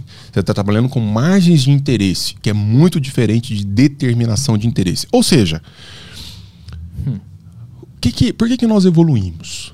Por que, que nós crescemos? Por que, que nós passamos por processos evolutivos? Porque os mais adaptados se resolvem diante de situações concretas e imprevisíveis. O que, que vai acontecer amanhã? O que, que vai acontecer amanhã? Uma guerra? Uma guerra nuclear? O que, que vai acontecer amanhã? Uma carestia, fome para todo lado? O que, que vai acontecer amanhã? Um tipo de chuva que vai dissolver todas as nossas moradias, a gente vai ter que se resolver? Cara, é um futuro completamente aberto, Sim. completamente previsível, num ser que é marcado pela sua capacidade de adaptação a novas realidades. Sim. Qual que é o futuro das redes sociais? Tudo é chute, velho. Mas dentro de uma, de uma normalidade, ah, essas, essas grandes companhias, elas estão usando o algoritmo para nos falar prender. em normalidade no universo da ação humana é, é contra-histórico é anti-histórico. Depende da quantidade de anos que a gente está falando. Não, né? cara, normalidade. Imagina o que, que mudou no curso da história, o que, que vai continuar mudando cada vez mais rapidamente. Sim, mas só por causa disso não significa que essas grandes empresas não estejam usando o algoritmo para criar demandas claro, na gente claro, que a gente nem teria se não fosse claro, mas, mas elas criam demandas, elas criam interesses, só que elas não conseguem determinar completamente um universo de ação humana que façam que a gente haja de maneira robótica. É isso que eu quero dizer. Será que não? Ah, cara, não. Isso, se acontecer amanhã, você pode me ligar e falar assim: Denis do céu, você foi um baita de um imbecil. Numa perspectiva histórica, de desde que nós nos entendemos por gente e que a gente começou a utilizar razão filosófica para agir, eu diria que isso é uma impossibilidade natural. Hum. Mas a, a, a mídia, por exemplo, ela consegue pautar certas narrativas que ela quer que emplaque na maioria? Ela pode tentar. Ela, ela tenta consegue. e faz isso com um certo grau de sucesso, mas é. não, não, não é determinante. Quantas vezes nós tivemos mídia atuando fortemente por uma pauta com resultados diferentes do imaginado? Muitas vezes, com muita frequência. Com muita frequência. Hum. Ah, por exemplo, nesse, nesse caso do Will Smith, que é o mais recente, o que, o que a mídia fez no Brasil foi dizer que o Chris Rock fez uma piada com uma doença. E essa narrativa pegou, acho que em 85% do Brasil. E não é, é uma mentira, não foi uma, uma piada alguns, com uma doença. Não, em alguns casos, com certeza vai pegar. Em alguns casos, com certeza esse algoritmo vai pegar. Mas não tenha dúvida, em alguns casos, os caras trabalham dia e noite para isso. Não tem nada mais interessante do que controle de mentalidades. Só que esse controle não funciona de maneira absoluta. Por quê? Porque os caras que estão na ponta, nós, nós reagimos de formas muito diversas aos estímulos. Outro dia eu vi uma entrevista muito interessante de um cara que é dono de uma empresa de oh, como é que faz isso, cara? Dessas pesquisas eleitorais. Ele ah. falou assim: a gente nunca sofreu tanto na história. Supostamente a gente deveria ter máximo controle das mentalidades, então você consegue rastrear para onde a coisa está indo. A gente não consegue mais. A gente erra. Então fala assim: ah, tantos por cento para um, tantos por cento para outro. No dia da eleição dá um pau danado, muda tudo. Ele fala assim: porque hoje, especialmente com as redes, os movimentos são muito erráticos. Então, ao contrário do que se imaginaria, que a gente conseguiria determinar completamente o que vai acontecer, nós somos muito erráticos. Uhum. Então, amanhã, os caras estão assim: quem vai ganhar, Denis? Lula, Bolsonaro? Eu falo assim, Você tem certeza que vai ser um dos dois? Não sei. Ah, o Moro. Aí o Moro retirou a candidatura. Não, agora vai, vai sair do partido. Não, o outro, um outro largou, o outro entrou. Cara, é um movimento errático que você não consegue. Essas eleições vão se resolver nas últimas duas semanas. Uhum. E cada vez mais nós vamos percebendo que, mesmo que os algoritmos estejam atuando, eles não podem anular uma condição natural do homem que é decidir, diante de um quadro complexo de realidade, aquilo que o interessa naquele momento. E isso a gente não consegue prever completamente. Valeu pelo papo, obrigado pela participação. Deixar Cara, tu embora que a gente passou do teu tempo aqui, ó. Foi uma honra, foi uma honra. Foi do caralho, muito Valeu, obrigado. Tamo juntos. Tava meio mal hoje, algumas perguntas não entraram direitinho. Não, ali, mas cara, eu a, agradeço muito pela você ter vindo pra gente poder bater esse papo aqui, mesmo não estando bem de saúde. Pô, valeu. É, quer divulgar rede social, sites, alguma coisa? Eu tô aí? muito no Instagram. É prof.denis Xavier. Meu nome se escreve com dois N's e YS, quer dizer, uma condenação eterna à pobreza, né? Então é prof, dois N's e Y no nome, então não ajuda em nada. Prof.Denis Xavier. É, tô lá, publico sempre as. Boa. Essas ideias malucas aí. Tem o Clube do Livro, como é que é? Clube Ludovico. Ludovico. Clube Ludovico, um clube de assinatura muito Boa. interessante, vale a pena conhecer. Então tá. É, Caio, quando é que a gente volta? Amanhã estamos de volta com, com Robert Diego. Ah, isso vai ser interessante. Sabe quem vem segunda aí? Quem? Chuta. Segunda-feira? É, eu, eu, marquei. Will Smith. e Chris Rock. Vamos resolver aqui. resolver aqui a polêmica. Uh, sei lá, Bruna Luiz. Não, quase. Quase? Só que com barba. Rafinha Barros. Rafinha Barros. É mesmo? É Ô, mesmo. louco. Ô, louco, bicho. Legal. Finalmente. então tá. É, amanhã a gente tá de volta aí. Um beijo pra todo mundo. Tchau, Valeu, tchau. moçada.